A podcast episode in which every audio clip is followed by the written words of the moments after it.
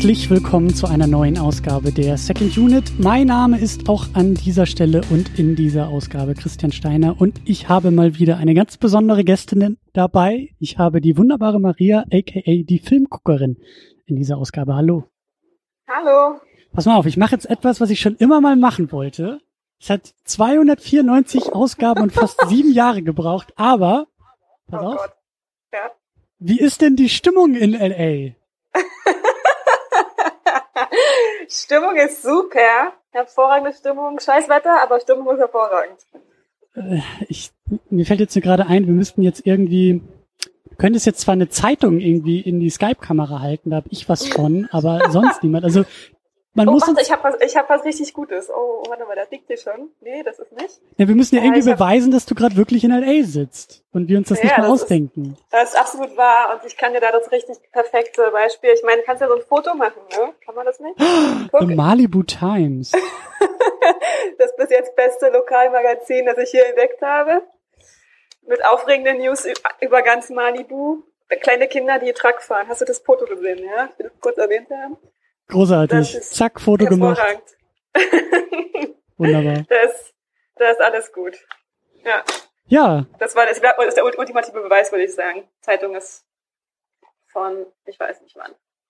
31. Januar. Naja, das geht noch, würde ich sagen. Ja, das passt. Das passt. Das passt. Aber äh, habe ich, im, hab ich im legendären Arrow Theater eingesammelt, die Zeitung. Vielleicht noch dazu. Sag doch mal, was machst du denn eigentlich da in L.A.? Ähm, ich bin in LA und studiere hier Filmwissenschaft ähm, an der Cal State LA. Ähm, das ist eine kleine staatliche Uni äh, und deswegen nicht ganz so teuer wie die böse UCLA, die natürlich viel cooler wäre, aber eben sehr viel teurer. Ähm, genau, und ich bin jetzt hier für ein Semester und ähm, lerne hier spannende Dinge über Film, Filmwissenschaft, Filmgeschichte, mache ich gerade ganz viel und Filmanalyse. Ähm, genau, und bereite mich dann auf meine Masterarbeit vor, die dann nächsten Semester kommt. Super. Und wie du im Vorgespräch schon gesagt hast, machst du das, indem du eigentlich fast jeden Tag im Kino jetzt sitzt. Jetzt momentan sitze ich fast jeden Tag im Kino, aber das ist eigentlich nur reiner Zufall.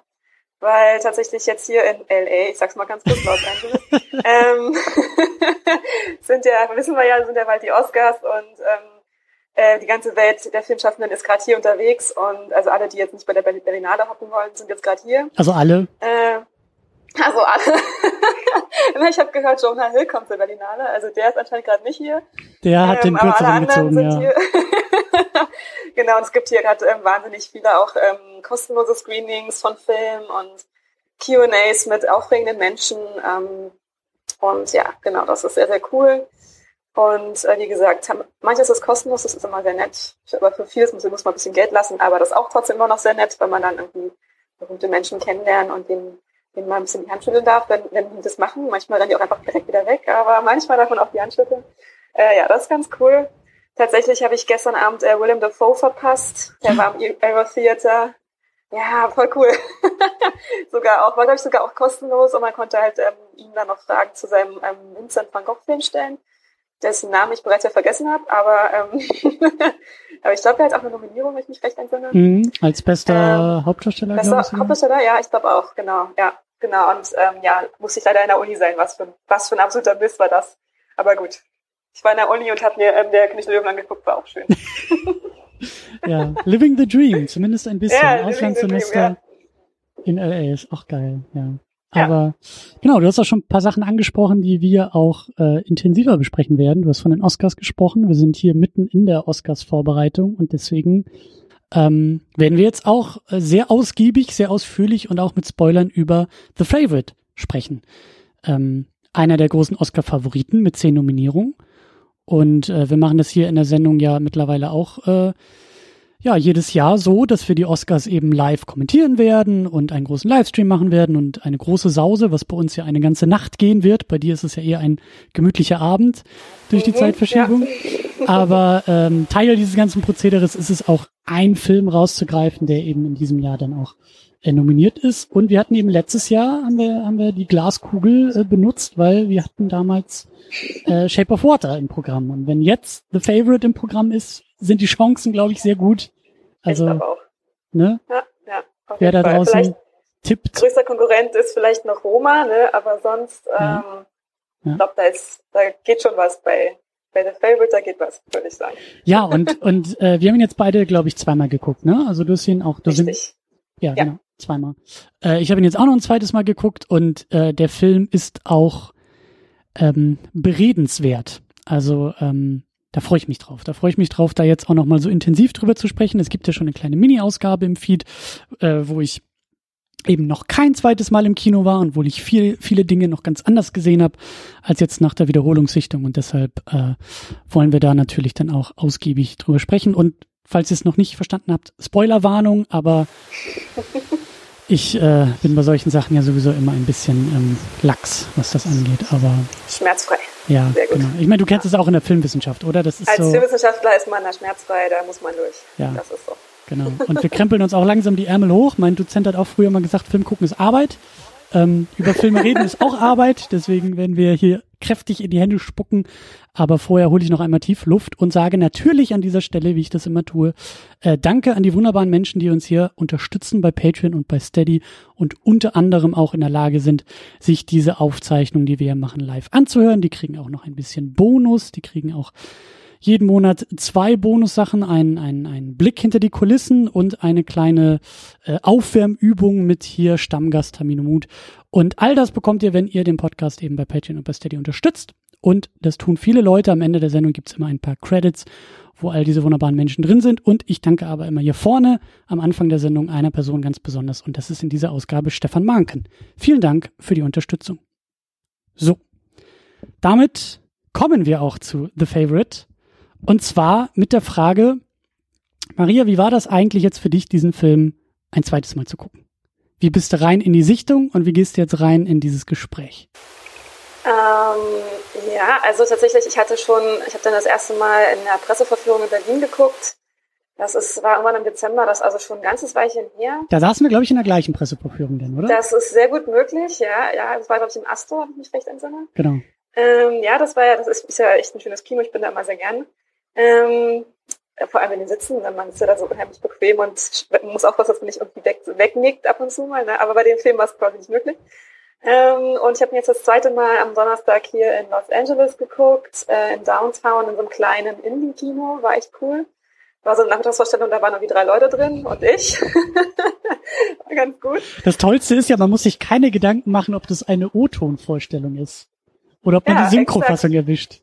Exakt. Ja, tatsächlich, ähm, es war ganz gut, dass ich den Film schon kannte, weil beim ersten Mal gab es ja, ähm, glaube ich, Untertitel.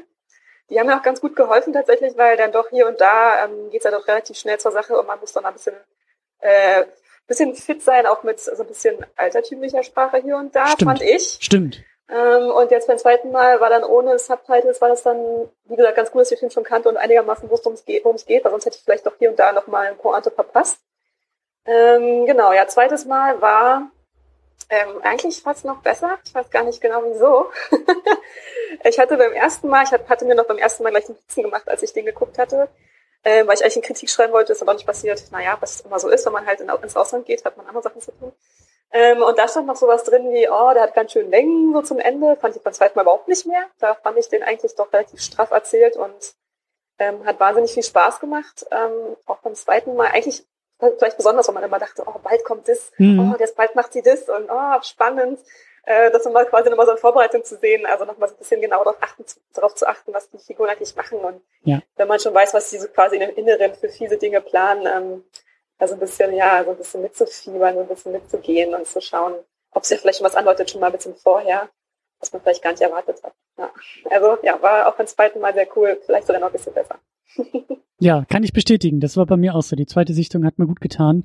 Ähm, ganz einfach, weil ich nach der ersten Sichtung einfach dann doch mehr Fragen hatte an den Film, als der Film bei dieser ersten Sichtung irgendwie für mich beantworten konnte. Und jetzt äh, mit diesen Fragen bin ich halt reingegangen und da auch nochmal so leicht den Kopf ein bisschen in die richtige Richtung gedreht beim Gucken. Weißt du, dass so ein paar Puzzleteile im Hirn irgendwie besser zusammengefügt wurden jetzt bei der zweiten Sichtung. Wie du sagst, weil ich wusste, worauf ich mich da einlasse. Und bei der ersten Sichtung hat sich das sehr lange für mich irgendwie nicht geklärt, worauf ich mich da jetzt eigentlich gerade einlasse. Und ich habe so ja. viele, so viele Richtungen irgendwie gesehen des Filmes und so viele Abzweigungen, bei denen ich dann dachte, okay, ah, jetzt ist es also ein Film, der sich sehr offensichtlich über unser politisches Zeitgeschehen der Gegenwart lustig macht. Aber gemerkt, nee, das tut er ja irgendwie doch nicht. Ach so, es geht einfach nur darum, dass das irgendwie die Monarchie veräppeln will. Ah, nee, das tut er ja irgendwie auch nicht.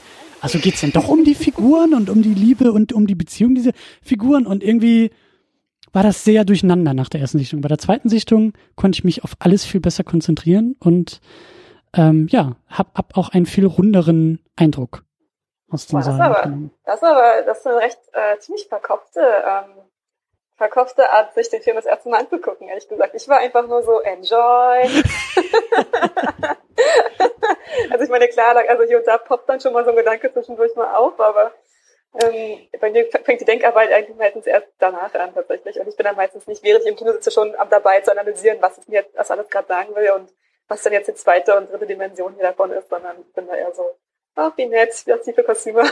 Ja, das dachte ich ja auch, weil ich damit ins Kino gelockt wurde. Aber ich muss auch dazu sagen, ich bin auch kein Lantimos-Fan oder Experte. Ich bin irgendwie mal in so eine Sichtung von Dogtooth reingeworfen worden, ohne zu wissen, worauf ich mich tatsächlich da einlasse. Und der Film hat mich so ausgespuckt, dass ich danach dachte, muss ich irgendwie alles nicht haben. Ist vielleicht alles ganz toll, aber es ist definitiv nicht für mich. So, das war die Erkenntnis danach. Und deshalb war ich vielleicht auch ein bisschen äh, voreingenommen. Ja, voreingenommen und vielleicht auch ein bisschen besorgt und ein bisschen skeptisch und äh, hatte da so meine Probleme mit dem Film. Aber wie gesagt, das zweite Mal hat definitiv äh, geholfen. Ähm, du hast als Gästin dieser Ausgabe die ehrenvolle Aufgabe, nochmal ein bisschen an den Inhalt zu erinnern und auch mich zu erinnern, weil äh, ich in der Zwischenzeit auch noch Barry Lyndon geguckt habe, den wir auch schon verpodcastet haben. Und in meinem Kopf verschwimmen aktuell die Kostümfilme alle zu einem einzigen. Deswegen hilf mir nochmal auf die Sprünge, was eigentlich bei The Favorite los ist. Okay, ähm, ja, also bei The Favorite befinden wir uns äh, im frühen 18. Jahrhundert äh, am englischen Hof, was uns aber tatsächlich weder irgendwie gesagt noch irgendwie Text eingeblendet wird. Das wird einfach, das müssen wir einfach mal wissen. Ähm, oder eben auch nicht, darüber können wir vielleicht noch mal reden. Ähm, ähm, und genau, wir befinden uns also eben hier irgendwie auf in einem großen Schloss, das irgendwie in Weiten aus braunem Matsch und Scheiße steht. Ähm, da ist, ist alles vollkommen dekadent da drin. Ähm, und total schick und außen eben nicht so schick. Da können wir auch nochmal drüber reden. Und äh, wir kennenlernen eben die ähm, Königin Anne kennen, ähm, die irgendwie an verschiedenen Krankheiten und Schwächen äh, psychisch wie auch körperlich leidet. Ähm, und ihre beste und engste Freundin und eben, wie es den rausstellt, auch Liebhaberin, ähm, Lady Marlborough kennen. Ähm, die Lady Marlborough ist wiederum ähm, ja doch äh, relativ manipulativ ähm, und nutzt eben ihre enge Beziehung zur Königin dafür, ihre eigenen politischen Ansichten und Feldzüge hier irgendwie zu planen was am Hof für alle irgendwie ein sehr offensichtliches Geheimnis ist. Also das ist irgendwie für alle irgendwie klar, aber keiner spricht so wieder richtig darüber, weil eben sie ist umso machtvoll und kann jede Person irgendwie leicht ja, irgendwie zugrunde richten ähm, oder eben rausschmeißen lassen oder was auch immer, was natürlich niemand möchte. Ähm, eines Tages taucht dann eben die Cousine von Marlborough auf, ähm, Abigail, ähm, gespielt von Emma Stone. Sie ist irgendwie ähm, eine, eine gefallene Lady, nennen wir es mal so. Ähm, also sie war ehemals in einer reichen Familie ähm, geboren, ähm, dann vom Vater, der irgendwie ähm, spielsüchtig und anscheinend auch ein bisschen ähm, zum, ja, ein bisschen, gerne mal so mit, bisschen mit Feuer spielt, ähm, ist dann irgendwie schreckliche Dinge passiert. Sie ist, wurde beim, beim Pokern ähm, an einen Deutschen verloren. Ähm, na, da haben wir immer den bösen Deutschen, aber gut, darüber reden wir jetzt mal nicht ähm, ist jetzt also nun arm und in Ungnade gefallen und sucht jetzt eben bei ihrer Cousine da irgendwie Unterschlupf und einen Job am Hof, den sie dann auch bekommt. Ähm, sie arbeitet ja von der Küchenhilfe zur Kammerzofe von Marlboroughs Hof und buhlt dann schließlich ähm, im Laufe des Films um deren Platz im Bett der Königin. Da kommen also dann einige Machtspiele dazu und die beiden ähm, ja, versuchen also jetzt jeweils irgendwie ihren, ihre Position, ihre, ihre Beziehung zur Königin zu verbessern um eben entweder politische, politische Ziele ausüben zu können oder einfach auch nur, um einen besseren Status oder Stand zu haben. Ähm, genau, Abigail geht dann eben ein so ein Deal mit, dem, mit der Opposition ein, mit Harley, ähm, und wird dann schließlich verheiratet und ähm, genau, polt die Königin dann schließlich so um, dass ähm, es einen Friedensvertrag mit Frankreich gibt, denn der Krieg spielt auch hier eine kleine Rolle. Also es gibt den Krieg mit Frankreich, ähm, der allerdings für uns eigentlich niemals sichtbar ist. Der wird hier immer nur als politisches kleines Diktum irgendwie, taucht er auf und alle sind ganz aufgeregt, aber eigentlich kann man als Zuschauer überhaupt nicht sehen, was da eigentlich gerade passiert, wie es dem Volk geht, all das spielt überhaupt keine Rolle.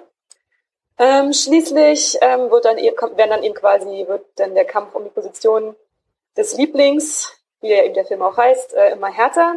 Ähm, und Lady Marlborough muss dann schließlich weichen, nachdem sie von Abigail vergiftet wird und irgendwie total zermatscht in so einem Bordell wieder aufwacht. Ähm, und äh, glaube ich dann ganz am Ende auch tatsächlich ähm, dann doch das, das Land verlassen muss mit ihrem Mann, glaube ich. Du bist ja dann ins Exil. Ähm, und Abigail hat quasi gewonnen und übernimmt dann schließlich den Platz an der Seite der Königin. Ähm, ob das dann am Ende Fluch oder Segen ist, darüber können wir dann vielleicht nochmal intensiver reden. Ja. Genau, aber so viel, so viel jetzt erstmal zur, zum Inhalt. Ja. Eins plus mit Sternchen. Eine sehr gute Danke. Zusammenfassung, Danke. ja. ähm, genau, wir haben schon auch ein paar Namen erwähnt. Natürlich, äh, Jorgos Lantimos hat Regie geführt, aber, und ich glaube, das ist etwas ungewöhnlich, gar nicht nach eigenem Drehbuch. Das Drehbuch stammt von Deborah Davis und äh, Tony McNamara steht auch noch in den Credits. Der ist, glaube ich, dann so ein bisschen eher umgeschrieben hat, als wirklich aktiv mitzuschreiben, so wie ich das verstanden habe. Also das Drehbuch stammt in der Hauptsache von Deborah Davis und ich meine auch gelesen zu haben, dass sie schon irgendwie 1998 äh, sich hingesetzt hat und das Ding irgendwie geschrieben hat, ohne auch viel Ahnung von Drehbüchern zu haben, aber so diese Geschichte stammt halt hauptsächlich von ihr. Bist du bewandert in Sachen Lantimos? Äh, nee, das kann man tatsächlich, ich glaube, nicht sagen. Ich habe ähm, The Lobster gesehen, wie wahrscheinlich irgendwie so ziemlich jeder. Ähm, ich nicht. Du nicht. Für die Ausnahme, die ja, die Regel bestätigt, du bist, ja. Du bist die Ausnahme, das, äh, ja, also nicht eins mit Sternchen, muss man ganz ehrlich sagen, weil das ist wirklich ein hervorragender Film und der ist wirklich sehr interessant. Ähm, genau, aber sonst habe ich leider auch noch nichts gesehen. Ich wollte immer, immer gerne ähm, Killing of a Sacred Deer schauen. Ist nie dazu gekommen, weiß auch nicht, kommt vielleicht noch, wäre ganz gut. Ähm, ja, also ich habe das kenne tatsächlich auch sonst nur noch ähm, The Lobster, wo ja Rachel Weisz auch dabei ist. Mhm. Und auch ähm, Olivia Coleman. Hm. Die sind ja da beide auch drin. Ähm, ist also der gute Lantimos vielleicht auch so ein kleiner Wiederholungstäter, was äh, die Besetzung angeht. Colin Farrell war ja auch schon zweimal dabei, also ja, finde das vielleicht ganz cool, finde ich auch cool, kann man nicht gegen sagen. Ich auch, weil in diesem Fall hat er, glaube ich, auch voll ins Schwarze getroffen. Also Olivia Coleman spielt die Queen Anne, Rachel Weisz spielt diese Lady Sarah, wie sie, Marlborough? Marlborough. Ja.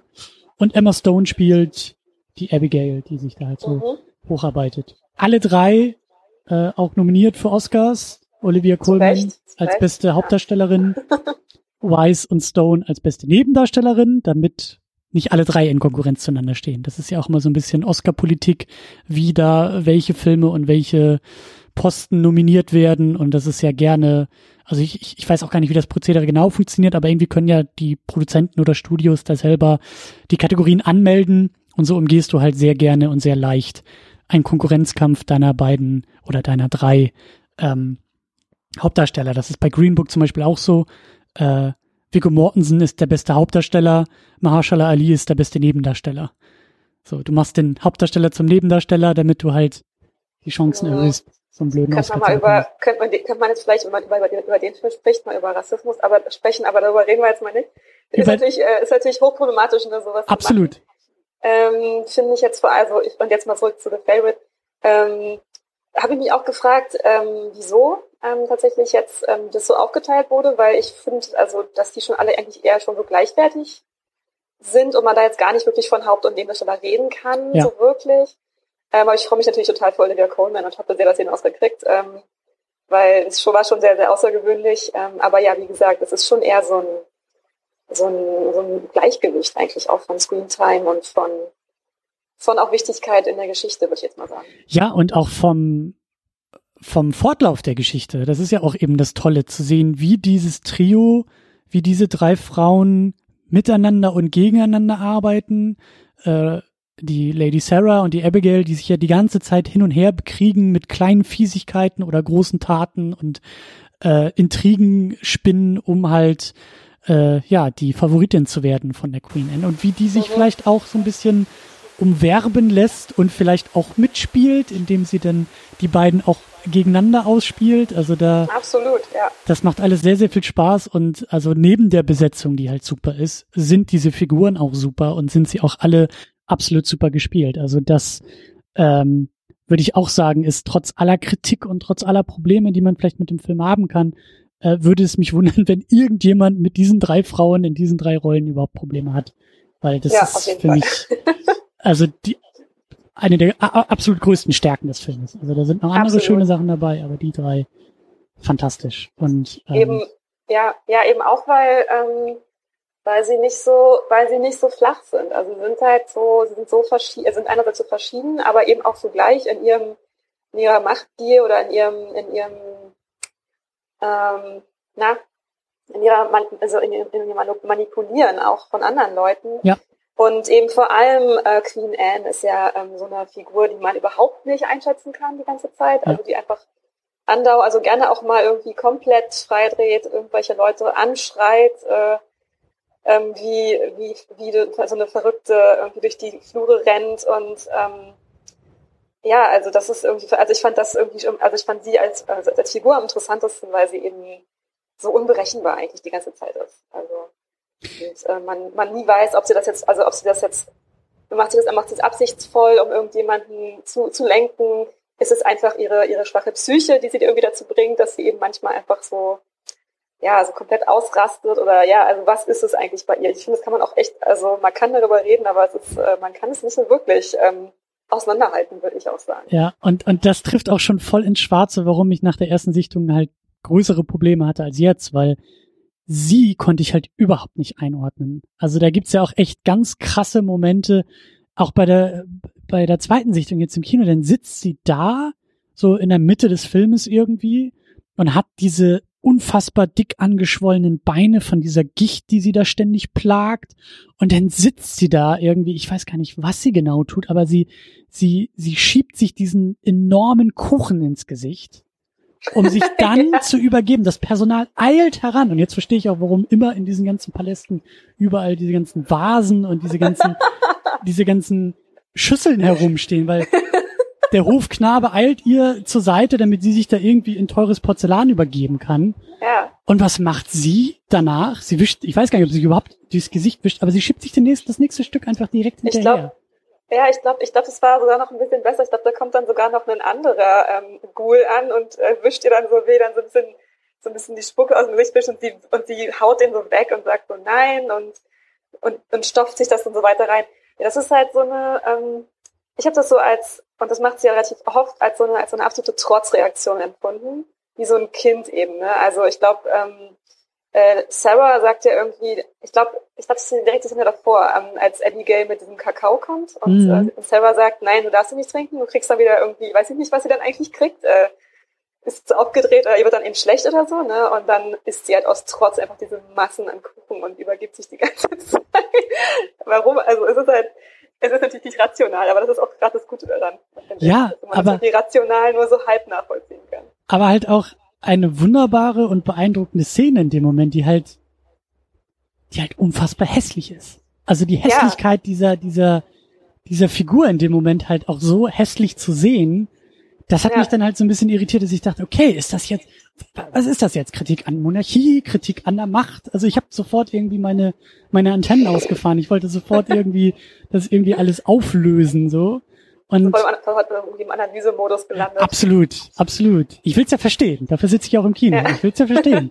Und ich habe es aber nicht so hundertprozentig verstanden. Also beim ersten Mal noch weniger. Aber das ist vielleicht auch das Gute bei dem Film, dass viele Sachen ähm, sich auch nicht so viel erklären und auch nicht unbedingt erklären auch, dass, lassen.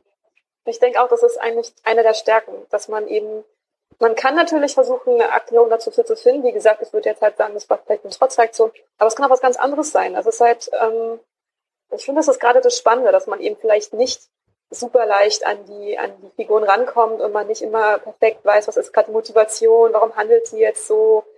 Ähm, und vor allem bei Anne ist es ja auch oft so, dass da so eine extreme Schwankungen gibt in der Stimmung. Ja. Also ja. Ähm, ich erinnere an diese faulende Ballszene, wo sie im Tanzen, sie kommt rein, alles ist gut, sie guckt dem Tanz zu und auf einmal schreit sie, die soll, soll, soll, soll die Musik stoppen und wir müssen, die müssen ja sofort gehen und Party ist vorbei. Also ähm, und da weiß man ja auch erstmal nicht so ganz genau, warum, was ist jetzt auf einmal passiert. Und das ist ja eigentlich relativ häufig so, dass man irgendwie, dass irgendwie ihre Stimmung wandelt und, und ähm, man erstmal als Zuschauer ja so verwirrt ist und irgendwie sich fragt, was ist denn jetzt los, was ist jetzt passiert. Aber man ist ja dann quasi in der gleichen, man ist in der gleichen Position wie der ganze Hochstaat eigentlich, weil alle ja hm. sich eigentlich kann man dann fragen, was ist mit der Königin los, was, was ist da, was passiert mit ihr, ne? vielleicht auch ist sie noch ganz dicht, stimmt mit ihr irgendwas nicht, ne? Ähm, aber man muss es eben, genauso wie der ganze Hochstaat, erstmal hinnehmen, weil man, man kann, also man kann, man kann da nichts tun und der Hochstaat auch nicht. Sie ist halt die Königin, sie müssen damit leben, sie müssen damit klarkommen. Sie ist unsere Protagonistin, wir müssen auch damit ja, klarkommen. So. Wir müssen damit klarkommen, also alle müssen einfach damit irgendwie so leben, mit dieser, mit diesen Verrücktheiten und diesen Stimmungsschwankungen. Ähm, und das finde ich eigentlich sehr gut. Also es hat mir alles sehr gut gefallen, dass man da auch in so einer, also man ist ja sowieso in so einer machtlosen Position, aber man ist eben sozusagen parallel gestellt mit allen mit allen um sie herum eigentlich. Ne? Die einzige Person, die eigentlich so wirklich auf sie Einfluss hat, ist eben, ist eben ähm, Sarah, die ja eben auch mal auch mal quasi mit, mit ihr so ein bisschen Tacheles redet und ähm, ihm auch mal sagt, ey, du siehst eigentlich aus wie ein Dachs ne, mit, deiner, mit deiner Schminke hier, was ist da mhm. los? Mhm. und sie dann auch so ein bisschen wie so ein kleines Kind wiederum ne, dann so wegschickt und sagt, ne, so kannst du nicht rausgehen, geh mal in dein Zimmer, ne, so, so geht das nicht. so. Also sie ist eigentlich auch so ein bisschen die Einzige, die da irgendwie so Macht über sie hat. Aber das, die verliert sie ja dann auch tatsächlich auch relativ schnell. Aber am Anfang hat sie ja noch Macht über sie. Mhm. Ja, auch eine Sache, die, die offensichtlich ist, ähm, die ich auch eher übersehen habe, die dir vielleicht eher aufgefallen ist, aber ähm, sind drei Frauen. Es ist ein Film, der lebt, der wird getragen von drei Frauen. Ja, großartig. Großartig und da muss man kurz mal innehalten, auch im Jahr 2019 und sagen, ha. Ist leider eine Seltenheit, ja, was ist da los? So oft wie man denkt, äh, haben wir das gar nicht im Kino. Nee.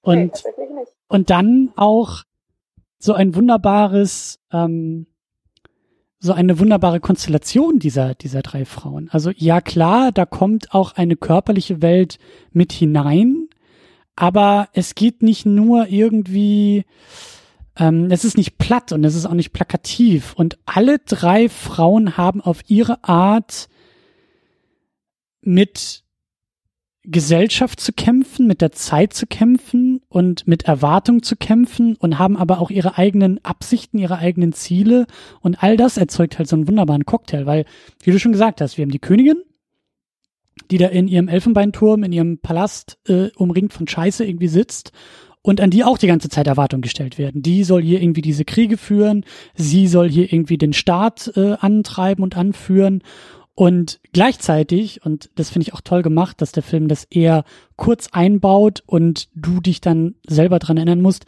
gleichzeitig hat sie 17 ihrer Kinder verloren. Sie hat alle Kinder 17 an der Zahl verloren. Und egal wer du bist, wo du bist, zu welcher Zeit du bist und egal wie reich du bist, das geht nicht, äh, das geht nicht spurlos an dir vorbei. Und da finde ich, also habe ich mir dann auch bei der zweiten Sichtung gedacht, da kommen, glaube ich, auch ganz, ganz viele Momente her. Ohne dass der Film, und das finde ich halt so toll, dann in den Momenten immer wieder auf diese, auf diese Kinder zu sprechen kommt. Das kannst du mitdenken. Das schwingt vielleicht auch mit. Aber der Film haut dir das nicht jedes Mal um die Ohren. Das ist nicht, das ist nicht die zentrale Eigenschaft dieser Figur. Aber ich glaube, ein ganz wichtiges, äh, ein ganz wichtiger Unterbau dieser Figur. Ja, es ist halt, du hast vollkommen recht, das stimmt. Das äh, wird, es wird nicht als Ursache und Wirkung ähm, irgendwie gezeigt. Also klar, es ist tatsächlich spielt eine, spielt eine Rolle. Es wird ja auch eben sehr, ähm, sie erzählt es ja eben auch von sich aus einfach, ne? dann irgendwie in so einer auch sehr mh, hm, schmerzhaften slash überraschenden Situation. Ähm, ich glaube, das ist ja sogar fast ihre erste Begegnung mit Abigail, mhm. als sie irgendwie im Zimmer ist und sich für die Hase interessiert. Wird es einfach, erzählt es einfach so nebenbei. Ne? Das ist einfach so, wird einfach so mal schnell erzählt und und ähm, äh, das ist dann schon eine sehr überraschende und eine sehr ähm, ja, irgendwie auch verstörende Informationen, die man einfach so am Rand bekommt. Ne? Ähm, und natürlich hoppeln die Hasen immer wieder durchs Zimmer oder ähm, oder werden auch immer wieder so ein bisschen gezeigt, ne, wie dann irgendwie da so am Rand im Zimmer da so in den Käfigen drin sind und so. Und die sind ja, die stehen ja quasi für diese, für diese verlorenen Kinder. Aber tatsächlich wird das eben nicht permanent als Ausrede benutzt, warum sie eben jetzt ähm, gerade mal wieder irgendwie ausrastet oder so oder warum sie jetzt irgendwie weinend durchs Schloss läuft. Aber natürlich, man vergisst es auch nicht. Also es ist halt, ähm, aber es wird eben nicht als alleiniger Grund für ihr Handeln irgendwie benutzt. Und das fand ich, das stimmt, das ist wirklich eine sehr, sehr gute, eine sehr, sehr gute Sache, weil man eben dann, es ist, es bietet sich quasi eine Erklärung an, aber die ist jetzt eben nicht so wahnsinnig platt. Also es ist halt, man wird jetzt, man wird jetzt nicht die ganze Zeit mit der, mit der Nase aufgestoßen und wird nicht die ganze Zeit gesagt, guck mal hier. Deswegen, äh Ja, es wird, es wird nicht so hundertprozentig durchpsychologisiert. Ja, das finde ich ist das Gute. Also da gibt's jetzt keine klinische Diagnose in jeder Szene, die immer wieder darauf zurückfällt und sagt, ah, du hast ja dann ein großes Trauma, weil alle deine Kinder dir weggestorben sind, sondern ähm, es wie sage ich ja, es schwingt vielleicht mit. Ich habe es beim, beim, ich glaube bei der ersten Sichtung habe ich das auch gar nicht so hoch äh, angerechnet, wie es jetzt bei der zweiten Sichtung auf einmal mir aufgefallen ist. Und ähm, wir müssen auch noch über das Ende sprechen, aber der Film baut ja auch eine Klammer um diese Hasen mehr oder weniger auf. Ähm, aber ähm, genau, ich wollte noch, ich wollte noch die anderen beiden Frauen ein bisschen äh, vorstellen und besprechen, weil die Lady Sarah, die hat ja auch ihre völlig eigenen Motive und Gründe, ähm, so zu sein, wie sie ist, weil sie ist die Schattenkönigin, wenn man so will. Sie hat ihren ihren Status am Hof. Ich glaube, in den ersten paar Minuten zeigt sich auch, wie wie die Königin Anne ihr, glaube ich, einen eigenen Palast bauen will als Zeichen ihrer Wertschätzung, in Klammern Liebe, in Klammern äh, vielleicht noch mehr so. Aber und da, also da gab es auch so ein, zwei, es gibt, der Film ist voll mit tollen Momenten, aber ich konnte mich jetzt auch an, an einen ganz besonders erinnern mit, mit Lady Sarah. Und zwar lag die Königin da irgendwie, glaube ich, im, im Bett oder war da irgendwie in ihren Gemächern und ich weiß gar nicht mehr, was da der Grund war, aber irgendwie war Lady Sarah sehr auf, aufbrausend und die stürmt in ihr Zimmer hinein. Das ist irgendwo auch so in der Mitte des Filmes.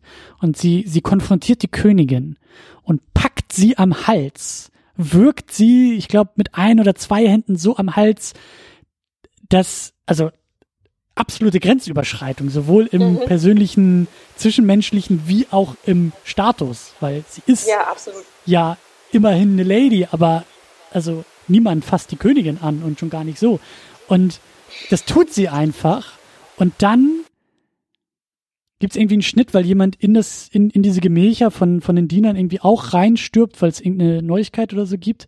Und dann schneidet der Film halt um und dann zeigt er die beiden Frauen wieder voneinander, räumlich so ein bisschen voneinander getrennt, also nichts mehr mit Würgen, aber die Lady Sarah steht daneben, hat ein unfassbar männlich geschnittenes äh, äh, Kostüm an in dem Moment, also eher so eine Reiterjacke irgendwie und hat auch so richtig diese Pose, die sie da einnimmt, ist so geil, weil sie auch so die Hände irgendwie in die Tasche legt und das hatte auf einmal so etwas, das war, ich, ich fand das sehr überraschend im, im Bild und das Bild hat auch in dem Moment dann gerade von, also hat, hat dieses Machtgefälle, dieses umgekehrte Machtgefälle sehr gut wiedergespiegelt. Obwohl da zwar die Königin sitzt, die aber nur im Nachthemd sitzt und sehr verletzlich und sehr ähm, überrascht und immer noch schockiert von dieser Szene davor und dann nehmen die völlig tough, völlig sichere, völlig kontrollierte Lady Sarah.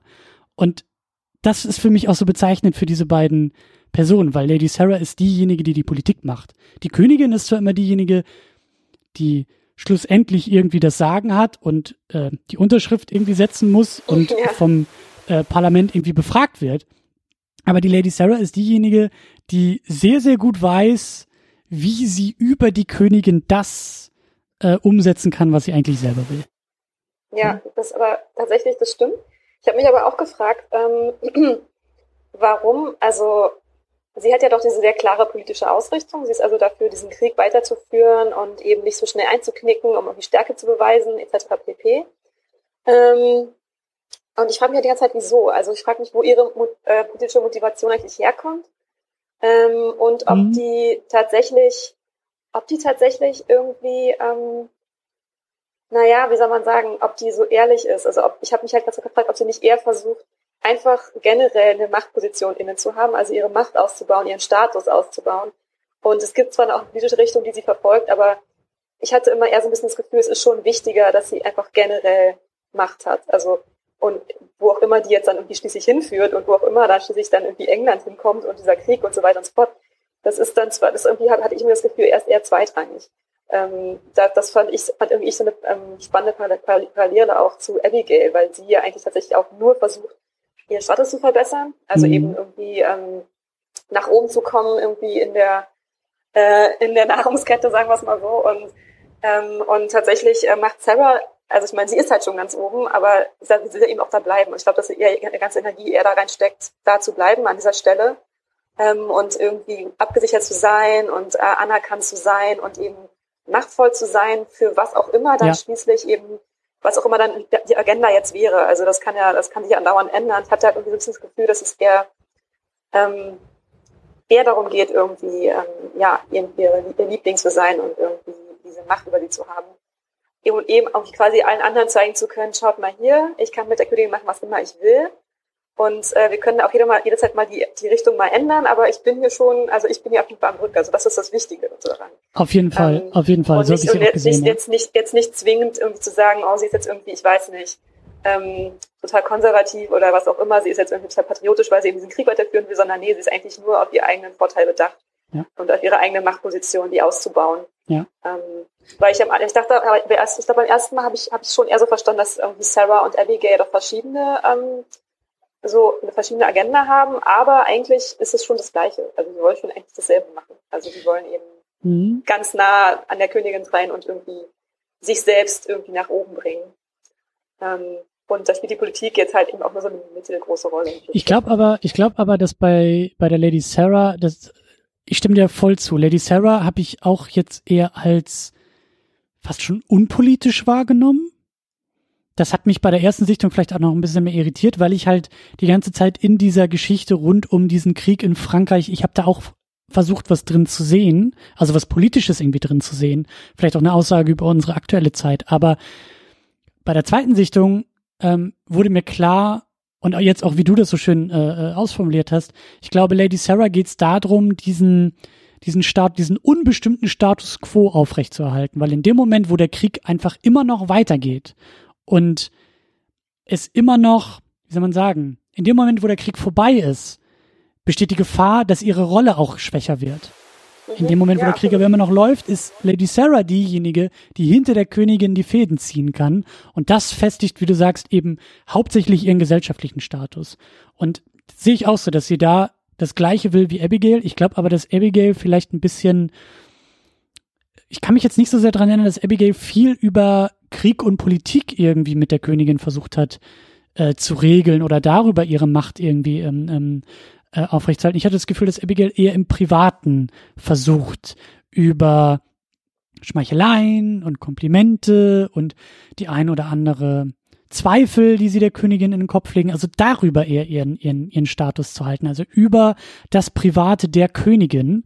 Da habe ich den Eindruck, ist, ist, da ist Abigail sehr gut drin. Also beide können beides, aber so der, der, wie soll man sagen, der, der intuitive Weg ist bei den beiden vielleicht noch ein bisschen unterschiedlich. Aber du hast recht, beide wollen diesen gesellschaftlichen Status erhalten oder wie bei Abigail eben erreichen, weil, das ist ja eben auch das Entscheidende, sie fängt in diesem, äh, in diesem Haufen, in diesem Matsch ja auch ähm, bildlich an. Sie wird ja aus der Kutsche geworfen, als sie da am Hof ankommt und landet ja äh, am Hof in Scheiße getränkt und wird ja auch so schon gleich der Lady Sarah äh, auch mit einem sehr fiesen Streich des Küchenpersonals genauso vorgeführt.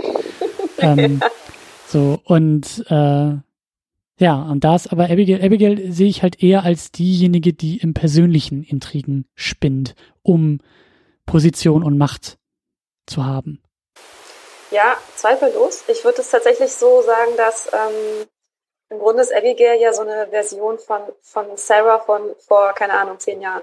Also ich meine, sie versucht halt irgendwie, das, also das wird bei Sarah exakt das gleiche gewesen sein. Erstmal so eine persönliche Verbindung aufbauen und dann kann man an, an aller Ruhe rum manipulieren. Ähm, und ähm, tatsächlich ähm, wird ja Abigail dann schließlich auch von ähm, Harley als so ein als so eine Marionette also quasi auch verwendet. Ne? Er, er versucht ja dann quasi über sie seine Agenda irgendwie an den Mann zu bringen und eben diesen Friedensvertrag durchzuboxen.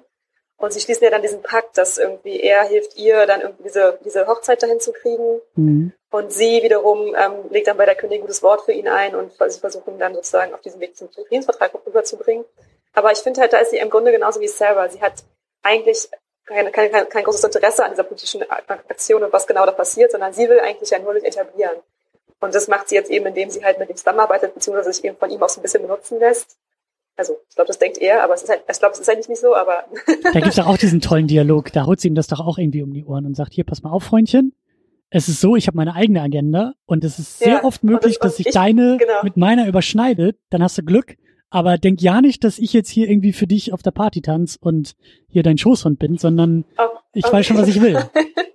ja, auf jeden Fall. Ich glaube, ich glaub, sie sagte sogar sowas wie, irgendwie, ich bin auf keiner Seite, ich bin auf meiner Seite. Ne? Oder das ist halt absolut bezeichnend für sie, aber eigentlich ja. halt für alle. Also tatsächlich ja. sind die alle nur auf ihrer eigenen Seite. So, so eine richtigen Allianzen kann man da halt eigentlich nicht feststellen. So. Und ähm, ja, ich fand das irgendwie, das fand ich eine hervorragende, eine hervorragende äh, Zeile. So, ich bin, ich bin nur für mich und ich bin auf meiner Seite und ich versuche nur mich selber irgendwie hochzukriegen, wie auch immer sie das irgendwie hinkriegt. Ähm, ähm, und ja, ich fand das irgendwie, ähm, da wird auch ganz, ganz schön irgendwie das Verhältnis von Frauen und Männern irgendwie äh, ja. deutlich, weil tatsächlich ähm, benutzen die Frauen die Männer eigentlich nur, also sind eigentlich ja nur Objekte, die sie irgendwie benutzen, um ihre Position auszubauen ähm, oder hat sich irgendwie sich abzusichern. Ne? Also dass sie da Abigail sich mit diesem Typ verheiratet, wie auch immer der jetzt schon wieder hieß. Ähm, ganz wichtig. ja, der spielt ja, ganz der wichtig. spielt ja auch keine Rolle. Ich will, ich will nur ganz kurz festhalten, weil äh, falls man da draußen so kurz weggenickt ist, ähm, du hast gerade davon gesprochen, also das hast du auch gesagt, aber ich will es nochmal betonen, du hast gerade davon gesprochen, dass die Männer für die Frauen die Objekte sind, die eigentlich nur dazu da sind, um ihre eigene Agenda voranzutreiben. Das ist äh, auch sehr wichtig bei diesem Film, weil normalerweise kennen wir das ja eher nur andersrum. Absolut, ja. Das ist, ähm, ich fand das tatsächlich ist schon eine, also ist schon eine absolute Umkehrung. Also ähm, wie inhaltlich, wie gesagt, ähm, eben diese Hochzeit die ja nun überhaupt nicht aus Liebe stattfindet, sondern tatsächlich nur, weil irgendwie sie macht ihn halt so geil, wie es überhaupt nur geht und dann verheiratet, aber verheiraten sie sich eben, ne? Und dann haben sie diese wahnsinnig romantische Hochzeitsnacht und das war's dann. Ist, und dann ist, ist er, also diese ganze Beziehung der beiden ist einfach nur fantastisch. Also ich glaube, er schleicht sich doch irgendwie in ihr Schlafzimmer und sie liegt dann irgendwie nur im Bett und wird überrascht und fragt ihn, äh, bist du hierher gekommen, um mich zu verführen oder zu vergewaltigen? Und er empört sich und sagt, na hallo, ich bin ein Gentleman. Und sagt sie, okay, um mich zu vergewaltigen. Vergewaltigung also. Ja, Gut, und das, ja. auch bei uns, das Kino hat wirklich, also es gibt sehr skurrile und sehr humorvolle Momente in diesem Film. Und auch da schwingt halt immer noch mehr mit. Also. Ja, ist aber schon auch sehr spitz, ne? Also das ja. ist schon ganz schön auf die Spitze getrieben. Vor allem diese Szene. Aber ich fand tatsächlich die Szene der Hochzeitsnacht noch, noch viel, viel ja. besser, wo sie eben die ganze Zeit darüber redet, so, was, was, was hat Sarah jetzt vor, so, was ist der nächste Schritt? Und sie ist ja komplett, sie ist ja komplett fertig, weil die ist ja irgendwie weg und kommt nicht mehr wieder. Und sie hat totale Angst, dass die irgendwie wiederkommt und sie komplett fertig macht und er ist so, äh, Entschuldigung, ne, ich, äh, ich habe hier körperliche Bedürfnisse, ja. und sie fasst ihn halt so vollkommen lustlos an und das ist, ich fand das hervorragend. Also es war eine wirklich sehr, sehr gute Szene, ja. in dem einfach nur gezeigt wird, ja, okay, sie muss jetzt halt irgendwie das da jetzt mal schnell machen, aber eigentlich hat sie ganz, ganz andere Interessen und wie gesagt, danach ist er ja auch vollkommen abgemeldet. Also den sieht man, glaube ich, noch ein ja. einziges Mal oder zweimal und das war's dann schon. Ähm, und genauso ist ja selber auch mit ihrem Mann. Also sie schickt ihn halt dann in den Krieg und dann ist der halt weg. Und ob der jetzt erstirbt oder nicht, das ist, ja, ne, das, also ich glaube, sagt, sagt, sagt, es sogar, sagt, sagt es sogar, ja, naja, das ist halt ein Opfer, das ich bereit bin zu bringen. Ne? Wenn der jetzt stirbt, dann das fand ich auch geil. Ja. Das wäre dann ihr Opfer. Ne? Ist ja nicht so, dass es sein Leben wäre. Nee, das ist dann ihr, ihr Kleines ist ein bisschen blöd für sie, weil dann hat sie halt keinen Mann mehr, aber naja, muss man halt manchmal machen, ne, für das höhere Ziel. Fürs Vaterland, also, alles fürs Vaterland. Fürs Vaterland, für ihre eigene Position, aber eigentlich im Endeffekt, ne, also ja. das, ähm, ähm, das war schon alles sehr, sehr zynisch.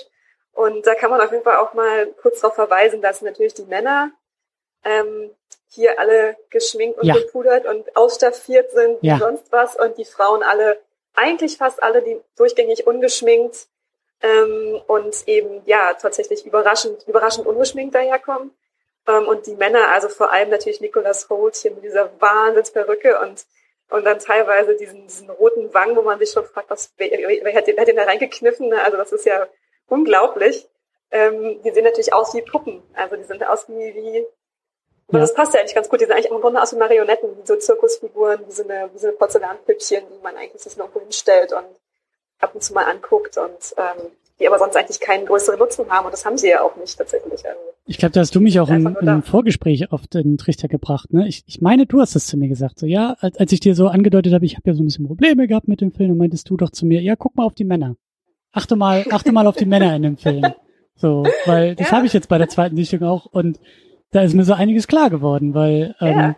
und also das, das ist auch absolut fantastisch in diesem Film, wie der Film mit Frauen und Männern umgeht, weil also wir haben tatsächlich äh, äh, weil wir vorhin so ein bisschen dieses Problem mit Hauptdarsteller, Nebendarsteller äh, äh, hatten. Also die Männer sind die absoluten Nebendarsteller in diesem Film, definitiv. Ähm, du hast schon gesagt, Nicholas Holt ist dabei als Harley. Er ist der Oppositionsführer, glaube ich, im Parlament. Dann haben wir James Smith als Godolphin, der Premierminister. Mit der Ente. Mit der schnellsten Ente in ganz, äh, ganz England. Ente. Und wir haben Joe Alvin als Marsham. Das ist der spätere Ehemann der äh, Statusbringer für Abigail, wenn man so will. Und äh, ja, diese, diese drei Männer, davon ist vielleicht Nicholas Holts Rolle als Harley noch die, die prominentere von den dreien. Weil er tatsächlich. Ich glaube, du, hm? Ich glaub, du hast noch äh, vergessen, das fand, den fand ich nämlich super gut, ähm, ihren Mann, den Mann von Marlborough, Lord, Lord Marlborough, gespielt von Mark Gettis, der ja auch bei Sherlock ähm, mit dabei ist und der ja auch für Sherlock und Dr. Who schreibt. Ähm, ich, ich glaube, der, ich glaub, der fällt mir immer nur so doll auf, weil ich Sherlock so mag und ich immer denke so, ah Mensch, da ist er ja. Weil er in letzter Zeit irgendwie echt überall, ich habe irgendwie das Gefühl, gerade überall, wo man halt mal so einen Typ braucht, der so ein bisschen ein bisschen steif aussieht und ein bisschen sehr englisch. Da ist er immer da. Passt da halt gut rein. steif und ähm, englisch, ja. Ja, naja, so ist er halt. Der hat ja auch diese komische, der hat ja auch so, so, so, diesen Look einfach, ne? Also wenn man den so ein bisschen Tweet anzieht, dann ist es halt, also dann fertig, ne? Da hast du den perfekten Engländer. Das ist schon ganz, ganz lustig. Ähm, der ist auch noch dabei und äh, der macht natürlich nicht allzu viel, aber der ist dann, also der Stimmt. ist dann schon noch äh, am Anfang, glaube ich, auch, ist ja, glaube ich, auch bei dem Entenrennen am Start, also da dieses kleine lustige Rennen machen. Äh, nur mal kurz eine kleine Notiz am Rande. Stimmt, stimmt, stimmt, ja. Ja, und auch relativ am Anfang ist ja diese äh, sehr schöne Szene, wo, ich glaube, das ist nach dem Entenrennen, aber wo ähm, gezeigt wird, wie so die Machtverhältnisse sind. Also wir haben Harley und Godolphin, die irgendwie, glaube ich, auf die Audienz warten bei der Königin. Und äh, so ein bisschen, also weil sie ja auch politische Gegner sind, sie sitzen so auf derselben Couch, aber so ein bisschen angenervt voneinander. Der eine streichelt seine Ente und Harley ist einfach nur erzürnt, dass die so lange warten müssen. Und statt der Königin äh, taucht dann Lady Sarah im, im Raum auf. Und diese Szene in diesem Raum, ich glaube, Abigail ist da auch schon ganz am Rande irgendwie so als, als äh, äh, wie sagt man, als, als Dienerin und Hofdame von Lady Sarah schon dabei, aber hat nicht viel zu sagen in dem Moment. Lady Sarah ist diejenige, die die Szene äh, trägt und bestimmt. Und auch da, ich glaube, auch in ihrem Kostüm in einem relativ äh, in einem relativ männlichen Schnitt, in einem relativ männlichen, äh, männlichen Kostüm, was umso schöner ist, wenn sie eben wirklich Gesicht an Gesicht mit Harley steht, der, wie du ja gesagt hast, mit Schminke und Perücke und der erbost ist und theatralisch da irgendwie randaliert, weil er seinen Willen nicht bekommt und Sarah steht ganz cool davor, so einen halben Kopf kleiner als er, aber in dem Moment äh, drei Ebenen über ihm. Und dieses, also auch die Bildsprache dann dabei zu sehen, wie der Mann in Perücke hysterisch wird und die Frau ähm, gefestigt und kontrolliert dagegen hält, ist klasse. Ist absolut ja, auf jeden Fall. Auf jeden Fall. Es ist wirklich gut. Und ähm, wenn wir vielleicht auch noch mal kurz über ähm, die Orangenszene sprechen wollen, ähm, weil ja. wir gerade irgendwie diese Männlichkeitsbilder und so. Und ich habe gerade überlegt, ähm, gibt was für was für was für Nacktheit, weil das wäre ja quasi auch klassisch weiblich, da irgendwie mal so nackten Frauenkörper zu zeigen. Den haben wir auch. Ne? Einmal, glaube ich, Abigail, die in der im Bett der Königin auf sie schon wartet, ganz unschuldig. Haha. ähm, und ähm, aber eben, aber das ist eben ganz, eine ganz andere Nummer als eben dieser diese endlos lange Szene, wo ja. dieser nackte, dicke Typ mit Perücke, hat er eine Perücke auf? Weiß nicht, ja, ich glaube schon. Ich glaube ja. Ähm, dann eben da irgendwie in Zeitlupe vor diesem, vor diesem ähm, äh, Raumtrenner irgendwie rumhüpft und sich mit diesen Orangen bewerfen lässt. Ähm, und eben nur so mit Mühe und Not gerade noch so seine, seine Scham bedecken kann weil er eben so aufgeregt rumspringt und irgendwie versucht, den Orangen zu entkommen. Ähm, fand ich jetzt doch hier als, also irgendwie als eine sehr eindeutige, ähm, ja, so oberflächliche Inszenierung von Nacktheit, aber eben von männlicher Nacktheit. Ne? Und die ist natürlich auch in gar keinem, die ist in, steht ist auch in gar keinem Fall in irgendeiner Form irgendwie schön oder ja. ästhetisch. Ähm, wird aber eben durch diese, durch diese Zeitlupe und durch diese, durch diese ähm, opulenten äh, Räume da irgendwie dann eben doch ähm, ästhetisiert ne, in einem gewissen, in gewissen Rahmen. Also man, man schaut halt hin und, das, und der, der ganze, die ganze Film, Filmsprache sagt einem, guck mal, wie, wie schön, wie schön das ist, aber ist es halt nicht.